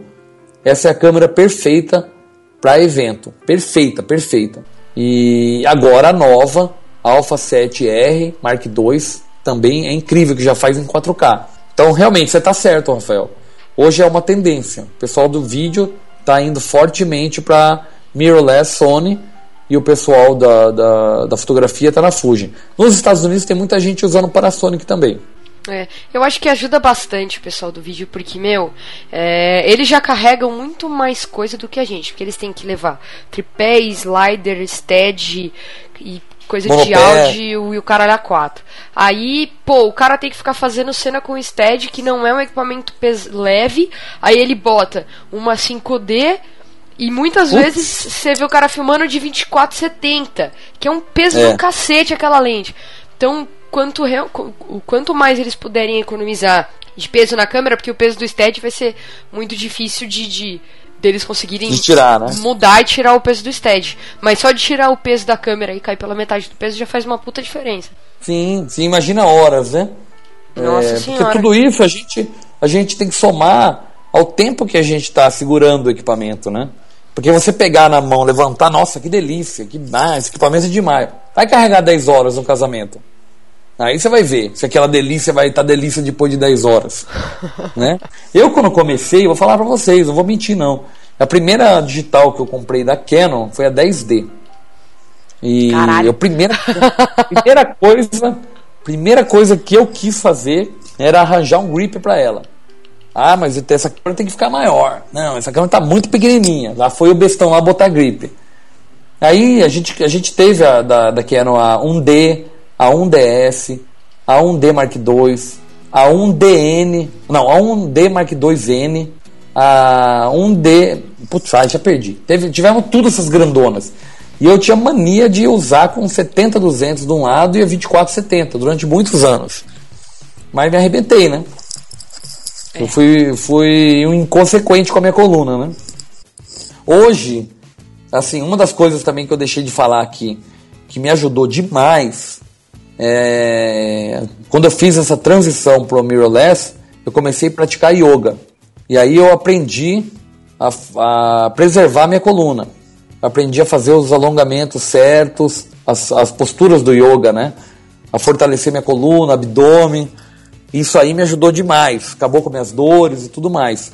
Foi uma das partes da minha mudança. Mas é, tem gente que não, sei lá, nem tem acesso a- ao yoga, né? na, sua cidade nem tem yoga, vai, vai fazer o quê, né? Pilates. É, Pilates. Fih, Pilates é mais Pilates difícil tem. que yoga, às vezes. Não, não, tem mais lugar com Pilates. Aqui em Campinas, meu, é. Tem quarteirão que tem padaria, drogaria e Pilates. E Pilates. É, Pilates é uma boa. Em cima também. É uma né? coisa recomendável. Pra Não, eu fiz. Pilates já, é muito legal. E ele ajuda, principalmente esse negócio que você falou da coluna, você é, é, ele ensina você a colocar o peso e fazer o esforço na barriga, no abdômen, e não na coluna. E na Sim, bunda também. Eu não vou dizer como minha professora fazia na aula, porque eu vou passar vergonha. Mas é, é, é você Queremos fazer. vídeo pra pôr no YouTube. Depois, a, a Ana mostrando. Hum, Mas nem fodendo, velho.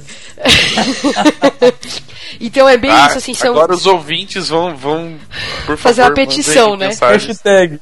Até a Ana mostrando como fazer Como pra que vai ser a colocar, hashtag, concentrar tá? a sua força e o peso é na hashtag Pilates da Ana. Pilates da Ana. Não, não, não. Mas é. Mas vamos parar de falar disso. Mas é muito. É muito bom mesmo, assim. Pena que eu, eu tive que parar, parar de fazer, infelizmente. E a maioria dos lugares que dão só Pilates é tipo é o preço de uma academia completa. É só pra Pois você é. fazer o Pilates. Compensa, é. compensa, é válido. Se você pode pagar, meu, vai lá, paga porque vale a pena, mas. É, no mínimo, a pessoa tem que fazer a musculação. No mínimo. Eu acho que o fotógrafo, o cinegrafista. Eu fazia quando eu que- carregava 6D. É, tem que fazer ou musculação, uma natação, ou um pilates, ou um yoga. Se ele não fizer nada disso, pode preparar. Porque no Dorflex você não vai segurar muito tempo. E ó, eu conheço muita gente que vai trabalhar. Olha só o absurdo, gente. Parece que o cara tá indo beber no carnaval, mas ele tá fazendo o casamento. Então ele antes do. É um Dorflex antes e um Dorflex depois. Em ve- em vez de usar o. Como que chama aquele negócio? É, que o cara toma antes de beber? O Engove. É. Engove. Como se eu é. soubesse perfeitamente disso, né, mas- Tomar um engove. É. O cara toma um Dorflex antes do evento e quando termina, toma outro. Por um tempo vai resolver, mas vai arrebentar por dentro o, o estômago dessa pessoa e, e não vai adiantar nada. Vai arrebentar a coluna do mesmo jeito. Aí eu já não posso Às vezes você pode- por causa do às vezes estômago, pode- então esquece. Pois é, às vezes pode falar assim, porra, mas Vocês esse namoro aí só. agora Papo Estar do Bem. Papo É, já falamos bem-estar. de exercício, Papo agora estamos bem- falando de remédio. Não, é, é, Às vezes o pessoal pode ouvir eu falar assim, né? Falar, pô, mas esse cara só fica falando de coluna, não sei o quê. É, mas tudo bem. Você com 5 anos de fotografia, você não vai se preocupar mesmo. Mas ninguém entra na fotografia para ficar 5 anos. No mínimo, o cara que começa com 20 anos de idade, o cara quer trabalhar até uns 45, 50 anos, né? Vai estar trabalhando. Você não quer parar cedo. Então, assim, é bom você pensar no futuro. É uma dica, né? Não, é uma eu- dica. é, que- eu já tá falei no meu exemplo. Eu comecei com 22, tenho 4 de fotografia e sinto muita dor na lombar quando eu carrego muito peso. Tipo, eu vou fazer um casamento, é. eu tô no meio da cerimônia já tá doendo. Então, não é. Não é o não Isso tá- é tem uma alguma coisa, coisa- errada, né? É, e é uma coisa assim, se você. A dor, ela te desvia a atenção do casamento. Querendo ou não, se você tá se sentindo incomodado, tua criatividade vai pro beleléu. Sim. Você já quer sentar, você quer largar a câmera de lado. Você vai, não vai ficar preocupado em criar, em fazer. Você não pode. Para você criar, você tem que estar com a cabeça livre. Você não pode estar preocupado com a dor nas costas ou se o movimento vai te machucar.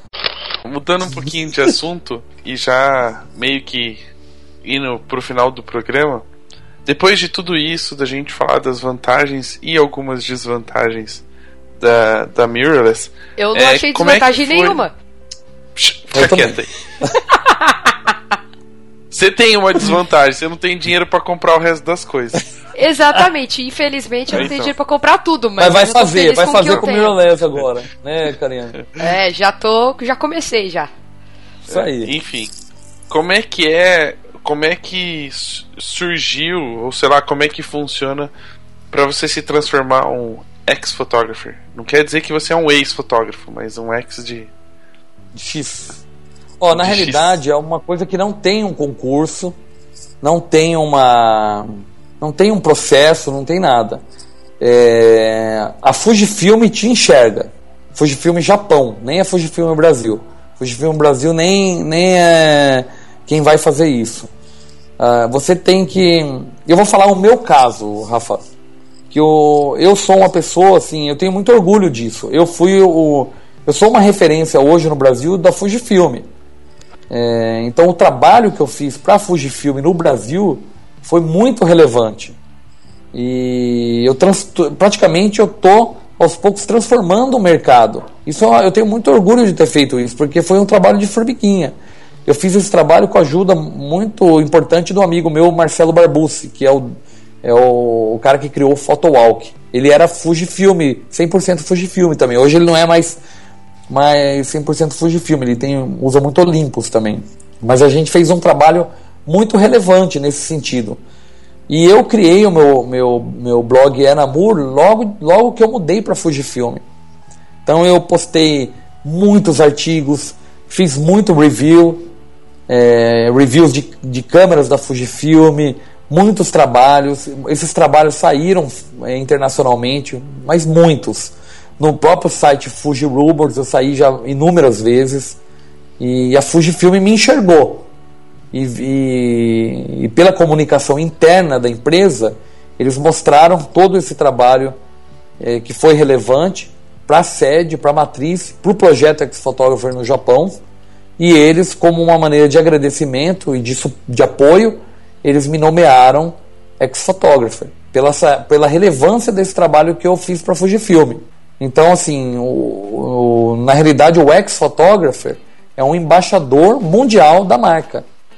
É, você representa o nome Fujifilm mundialmente. Hoje, eu, eu, no meu blog, se você for olhar no Enamur, você vai ver que tem muitas, muitos artigos, reviews são feitos em inglês. Eu faço em inglês também, porque eu tenho leitores é, americanos, europeus, japoneses. Então, assim, o trabalho que eu faço para Fujifilm não tem relevância só no Brasil, ele tem uma relevância internacional. É assim que foi a minha escolha, né? E aí, com o tempo eu fui fortalecendo esses laços com, com, com a diretoria da Fuji, no Japão, nos Estados Unidos. Então, assim, muita gente faz essa pergunta. Ah, que fotógrafo. Falar, ah, eu, eu não tenho a fórmula, mas tem que prestar um, um, um trabalho relevante que chame a atenção da Fujifilm de Japão, né? Que é um trabalho que eu presto esse, esse trabalho, eu não ganho nada da Fuji. Já ganhei equipamento por agradecimento. A Fujifilm já me deu equipamento, já me deu lentes, já me deu um, a XT1. A primeira XT1 da América Latina veio para mim. A Fujifilm me deu de presente mas de agradecimento pelo trabalho que eu fiz para eles. O japonês é um povo muito grato, hein? Então, assim. Viu, ouvintes é um... do Japão? Sejam então, gratos assim, a nós também. mas assim, é, é, é assim, não tem uma forma, eles escolhem, né? E, mas eu tenho esse papel assim de, de conversão, que é uma coisa natural, eu não posso converter uma pessoa a mudar para um equipamento ou consumir algum produto que eu não consuma. Então, esse testemunho que eu dou através de views e tudo mais, e do trabalho meu profissional mesmo, que eu posto no, no meu Instagram e no, no meu blog e tudo, os fotógrafos acompanham, gostam do trabalho e falam: Poxa, eu vou experimentar. Ele fala tão bem, aí conversa com outro que mudou, com outro. É como uma bola de neve, né? vai, vai aumentando, só vai aumentando. Já incorporou até a Ana Cariani. É, eu sou parte disso. Eu e alguns que mudaram depois de mim também, né? Porque a gente dá aquele, é. aquele empurrãozinho. É, é um Herbalife sem remuneração. Tipo isso. É que vocês não querem se ferrar sozinhos, você quer ferrar com os outros juntos, né? Ai, que besta. não, é, é, é legal que, tipo assim, as pessoas veem, né, que você tá mudando, tipo, quando eu anunciei meus equipamentos da Canon para vender, que eu coloquei lá que o motivo era que eu estava trocando de marca, primeiro as pessoas perguntam se você vai mudar para Nikon. Uhum. Aí quando você fala que vai mudar para Fuji, já fica, não, como assim? Mas a primeira pergunta na verdade que vem é: mas é tão boa quanto? E a segunda é se compensa. Né? e as prime a, a primeira Na verdade, a primeira resposta é: é mais leve. é menor e mais leve. A qualidade da imagem a gente vê depois. é, mas assim, se não fosse, eu vejo de muita gente converteu E é difícil você encontrar um ex-Fuji. Pode até ter. Eu já vi, eu acho que um ou dois. E a gente tinha um no grupo que Mas, virou pô, ex-Fuji e depois se arrependeu e quis voltar, né? E voltou, é, exatamente. Teve um, teve um no grupo. E é difícil voltar, eu, eu acho difícil. Eu não quero saber de SLR nunca mais, a não ser que uma das, das grandes marcas me pague bem, me patrocine bem. Estão ouvindo, pessoal? Aí a gente pode conversar, talvez. Não, mas tô brincando. É... Esse trabalho que eu faço pra Fuji, eu não ganho nada. Não ganho nada da Fuji. A não ser essa- esse, esse agradecimento, que não foi nada por contrato nem nada. Mas assim, é, é, é só um testemunho. Um testemunho do que eu vivo. E a gente acaba virando meio que fanboy, né? Então, acaba fazendo essa propaganda, né? Na verdade, acontece isso com todas as outras marcas. É, Sim. Acontece isso com o Canon e Nikon. A pessoa deve defender o equipamento que ela usa com unhas e dentes.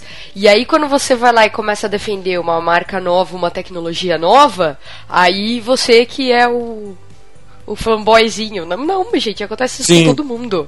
Eu defendia a Canon quando eu fotografava com Canon, agora eu tô com a Fuji. É óbvio que eu vou defender a, a Fuji. E vou falar o, o, o lado bom dela para as pessoas que estiverem aptas a trocar também. É, essa coisa do fanboy eu tinha muito quando eu, eu fotografava analógico, que eu era um fanboy da Nikon. E a Nikon realmente é uma marca muito boa. Eu gosto muito da Nikon. E eu, eu defendi a Nikon, as lentes, tudo. E aí eu mudei para Canon, comecei a defender a Canon. Na época também era muito melhor que a Nikon no digital. Mas é o que eu falei para vocês, com o tempo eu fui vendo um certo descaso das marcas DSLR com o fotógrafo, com a saúde do fotógrafo, essa coisa de vender. Por exemplo, vou falar um exemplo para vocês que eu fiquei que eu admitia, eu esperei lançar essa 6D, né? Um tempão que ficou para lançar, lançar, lançar. Quando lançou, os caras me mandam a, a câmera com velocidade de 4 mil. Pô, por que, que já não manda a câmera com 8 mil de velocidade? Para que limitar a 8 velocidade mil da já câmera? existia, né? Se já existia, é capaz de fazer, entendeu? Quer dizer, por que, que manda a câmera com visor de plástico? Por que, que não manda com visor de vidro? Porra, uma câmera, quando lançou era de uma câmera de mais de 2 mil dólares. Não é barata a câmera, é uma câmera cara. Sabe? E, manda cheio de. Parece que tira de propósito, sabe? Bom, não, vamos tirar porque ele tem que comprar mais cara. Pô, mas isso é uma sacanagem. Eu achava uma sacanagem. E aí eu não vejo isso hoje no, no mirrorless da, na Fuji. Tem um range de, de, de preço, a Fujifilm, agora com a XT10 é 800 dólares a 1.400 dólares a XT1. Aí você pode comprar a X2, é, você tem a X100T, todos com o mesmo sensor e a mesma atualização de firmware. Vão, vão quer dizer, todos os avanços que eles dão para mais, dão para mais barato, eles dão para mais cara. Você muda de uma câmera para outra por detalhe, por gosto pessoal. Mas isso é uma coisa muito legal, de você ter num equipamento, ter certeza de que a, a, a marca está tá preocupada com o que você precisa. E está colocando naquele equipamento, mesmo que seja mais barato, os avanços que vão te ajudar como profissional. Eu não sei, eu acho isso um- uma filosofia muito inteligente. Bem legal. Bom, enfim, né? Só pra avisar vocês que ainda não estou totalmente convencido da mudança, né? Isso que você já fez umas fotos com a minha, né? Não, fiz porque eu não ia tirar a minha da bolsa. Não, olha como é lente. preguiçoso, como é preguiçoso. Aí a sua já tava na sua mão, eu Ah, peguei da sua mão mas, e fiz mas as você fotos. achou ruim? Você você achou legal? Ah, eu apertei botão só do jeito que tava configurado, eu peguei. Deixa ele, deixa ele. Nossa, Ana. ele, não, ele Já, não, já, nem deixa, mexeu na câmera, cara. Deixa ele, deixa ele. Já já ele. não, não força, não força. Deixa que vai natural. Tá bom. Mas já terminando já o nosso bate-papo sobre o mirrorless, é, e quem ficou convencido depois pode falar com o Namur nos contatos que ele vai passar pra gente. Mas antes de terminar aqui, Namur, a gente tá sabendo que vai sair um workshop seu, é sobre mirrorless? Olha, o workshop é, é até um, um- É esse assunto que a gente falou hoje, de tudo que a gente abrangeu hoje, de maneira mais profunda e aplicável para a vida de cada participante. O que, que eu quero passar no workshop? O workshop chama, se chama Carreira em Foco. Então eu vou trazer para os colegas todos os, todo o processo que foi de autoanálise, de desconstrução da minha carreira e de uma nova, de um novo caminho, de uma reconstrução. Eu vou passar essas, como foi para eu, eu parar, é, reanalisar minha profissão e começar tudo de novo e de uma maneira renovada e, e eficiente. Então, assim, hoje eu tô. Que que eu, como que eu trabalho hoje, Rafael? Eu, eu tenho um, uma filosofia do seguinte: eu não pego muitos casamentos, eu pego poucos casamentos, um por semana, e eu deixo um final de semana por mês para descansar com a, com a minha noiva, fazer as minhas coisas de família, minhas coisas pessoais. Nesses casamentos, eu sempre cobro separado o álbum. E eu, eu cobro o meu valor de trabalho e meu álbum separado. No álbum, eu consigo vender tanto quanto eu vendi no, no valor do trabalho, até mais. Eu tenho eu utilizo de técnicas bem eficientes de venda. Então, isso me trouxe tempo para eu poder cuidar melhor do meu cliente, para eu pensar em melhores maneiras de melhorar minhas vendas e criar projetos novos. Então, esse foi um caminho que eu tomei que foi muito bem sucedido. Estou muito feliz hoje, pessoalmente, em, em, ter seguido esse caminho. E eu vou passar nesse workshop todo esse processo de mudança. É, vou dar os atalhos que eu aprendi com esses 20 anos de carreira e os 50 anos de experiência do meu pai. E vou sintetizar isso condensar isso para os colegas. Né, para eu sei que cada, cada pessoa, cada fotógrafo tem uma realidade, mas a gente vai procurar adaptar para a realidade de cada um é, e procurar despertar esse, essa necessidade de reconstrução do, do seu negócio. Eu tenho uma coisa muito forte no, no meu trabalho que é a questão da venda. Eu aprendi, eu venho de família árabe, meu pai é um excelente vendedor e eu e meu irmão aprendemos muito a vender bem. Então, assim, vender é uma coisa totalmente saudável se você entrega tudo que você promete.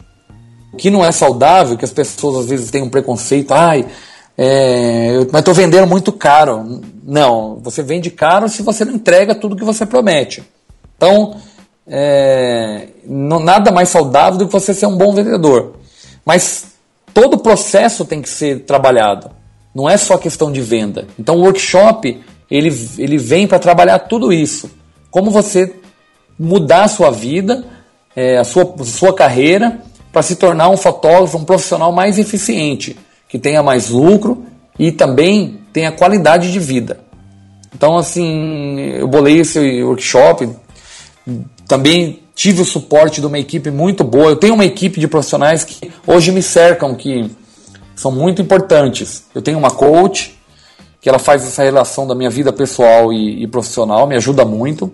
Eu tenho meu instrutor de yoga, que eu quero trazer para o workshop também dicas importantes para os fotógrafos de como manter a saúde, saúde da coluna, saúde do corpo, de maneira bem simples. Também vou trazer o publicitário que conta, que, que cuida da, do meu trabalho, de, de toda a minha comunicação, e uma personal stylist, que o estilo também a maneira que você se veste, que você se porta, a sua postura também é determinante no, no, na maneira que a noiva te enxerga e que ela te compra. Eu falo sempre o seguinte: o decorador num casamento ele tem a decoração para mostrar. O bifeteiro ele tem o buffet para as pessoas comerem e sentirem se é bom ou não. A mulher do doce também, a doceira, né? Ela tem os doces lá para todo mundo provar. O DJ está tocando a música. Tá lá, todo mundo está sentindo a qualidade do trabalho dele. O fotógrafo não. Você está lá fotografando. Então o que, que vai aparecer? No máximo é um álbum que você venda é, pré-evento e a noiva deixe lá, se ela quiser, e a sua postura. Como você vai estar tá no evento? O que, que as pessoas vão enxergar de você? E essa é uma parte que é muito importante dos fotógrafos cuidarem. E a maioria dos colegas muitas vezes não dão importância para isso. E isso pode fazer pode ser determinante na sua venda final. Então, assim, o workshop abrange todos esses pontos condensados, sintetizados em dois dias. São 16 horas de aprendizado e troca de experiências. Vai ser bem interessante. Eu estarei lá para comprovar. Aonde que você não está, né, filho? Fih. Eu só não tô se proibirem minha entrada, fora isso. para quem tiver interesse em participar do workshop, ou também depois do programa, né, do nosso bate-papo, querer tirar algumas dúvidas, conversar com você, pode escrever para onde? Pode te achar onde? Pode escrever para o meu e-mail, que é o namur, é, é, N-A-M-O-U-R, arroba enamur.com. O E, E-H, namur novamente.com. Lá no Enamur eu vou, você, você mandando um e-mail para mim, eu mando todas as informações e, e como que vai ser o cronograma e tudo mais. A partir da semana que vem, que é a semana onde, que é a semana que vem da, da que eu tô falando, que é a, a semana que vai sair esse papo do fotógrafo, já vai ter no ar um site também. Entra no, no meu no meu blog enamur.com e já vai ter lá o site do evento com todas as informações. E tem meu telefone também, que é o 985687530. Pode mandar o WhatsApp e eu respondo com toda alegria. Ah, eu imagino Mas- você sorrindo. Eu tô imaginando a alegria. Primeiro ele manda um emotion rindo. Deixa eu fazer um teste aqui pra ver se ele vai me responder com alegria. Ele manda primeiro um emotion rindo, né? Aquele que tá só mostrando os dentinhos, e depois ele te responde. Vai ser no dia 4 Ou ele- e 5 de agosto, hein? Esse é, esse é, não outro. Até hoje, são 15 vagas só. Eu, eu soltei ó, alguns comunicados sobre o workshop há uma semana, nem fiz, nem soltei a página ainda, nem nada, mas já, tá com, já tô com 5 inscritos até agora. Então eu tenho a impressão que vai ser um grande sucesso. Tem gente já vindo de fora e não percam, vai ser muito bom. É, corre negada. A gente põe no post também as informações. Mas e aí, quem quiser acompanhar o seu trabalho fotográfico para ver o que, que você anda aprontando com as Fujis, pode te encontrar no Facebook, no Instagram. Pode. Ó, eu tenho. uma- se quiserem acompanhar o meu trabalho profissional com as noivas, com meus clientes, é a minha fanpage é o Namur Filho. Se quiserem acompanhar o meu trabalho mais educacional, voltado para os fotógrafos, é o E Namur, EH Namur. E eu tenho o meu Instagram que eu posto de tudo lá, principalmente com mirrorless, com, com minhas Fujis, é o Namur Filho, arroba Namur Filho. E podem fazer perguntas, as perguntas que quiserem, eu sou uma pessoa muito aberta para responder perguntas. Aliás, todo dia eu recebo umas 5 a 8 solicitações dos colegas aqui perguntando e a gente está sempre aberto para conversar. E tem o blog que é o www.enamur.com, ehnamur.com. Muito bem. Namur, queremos agradecer a sua participação, né? A sua Eu- eu tentativa de convencimento. Isso é natural, vai natural. Eu agradeço muito também, vocês. Muito bom. É, é, uma, é uma diversão tá, tá gravando aqui com vocês. Muito bem. Então, Ana, você já está convencida? Já tirou suas dúvidas? Eu já tava convencida antes, né, Fih? Não tinha nem comprado. Dúvidas sanadas? Dúvidas Sanadas, sanadas. eu acho. Então tá joia. Então, até a próxima. Abraços. Falou. Abraço.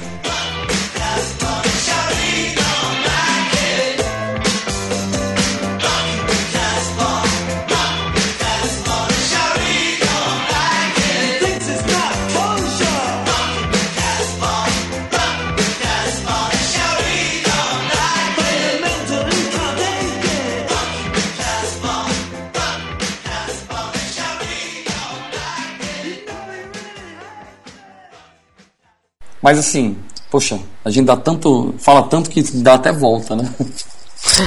Mas só. é muita coisa. Muita ideia na cabeça. Mas vamos lá. Qual que era a pergunta mesmo, Rafa? Na- é. Papo bem E agora vocês ficam com o encontro da Fátima Bernardi.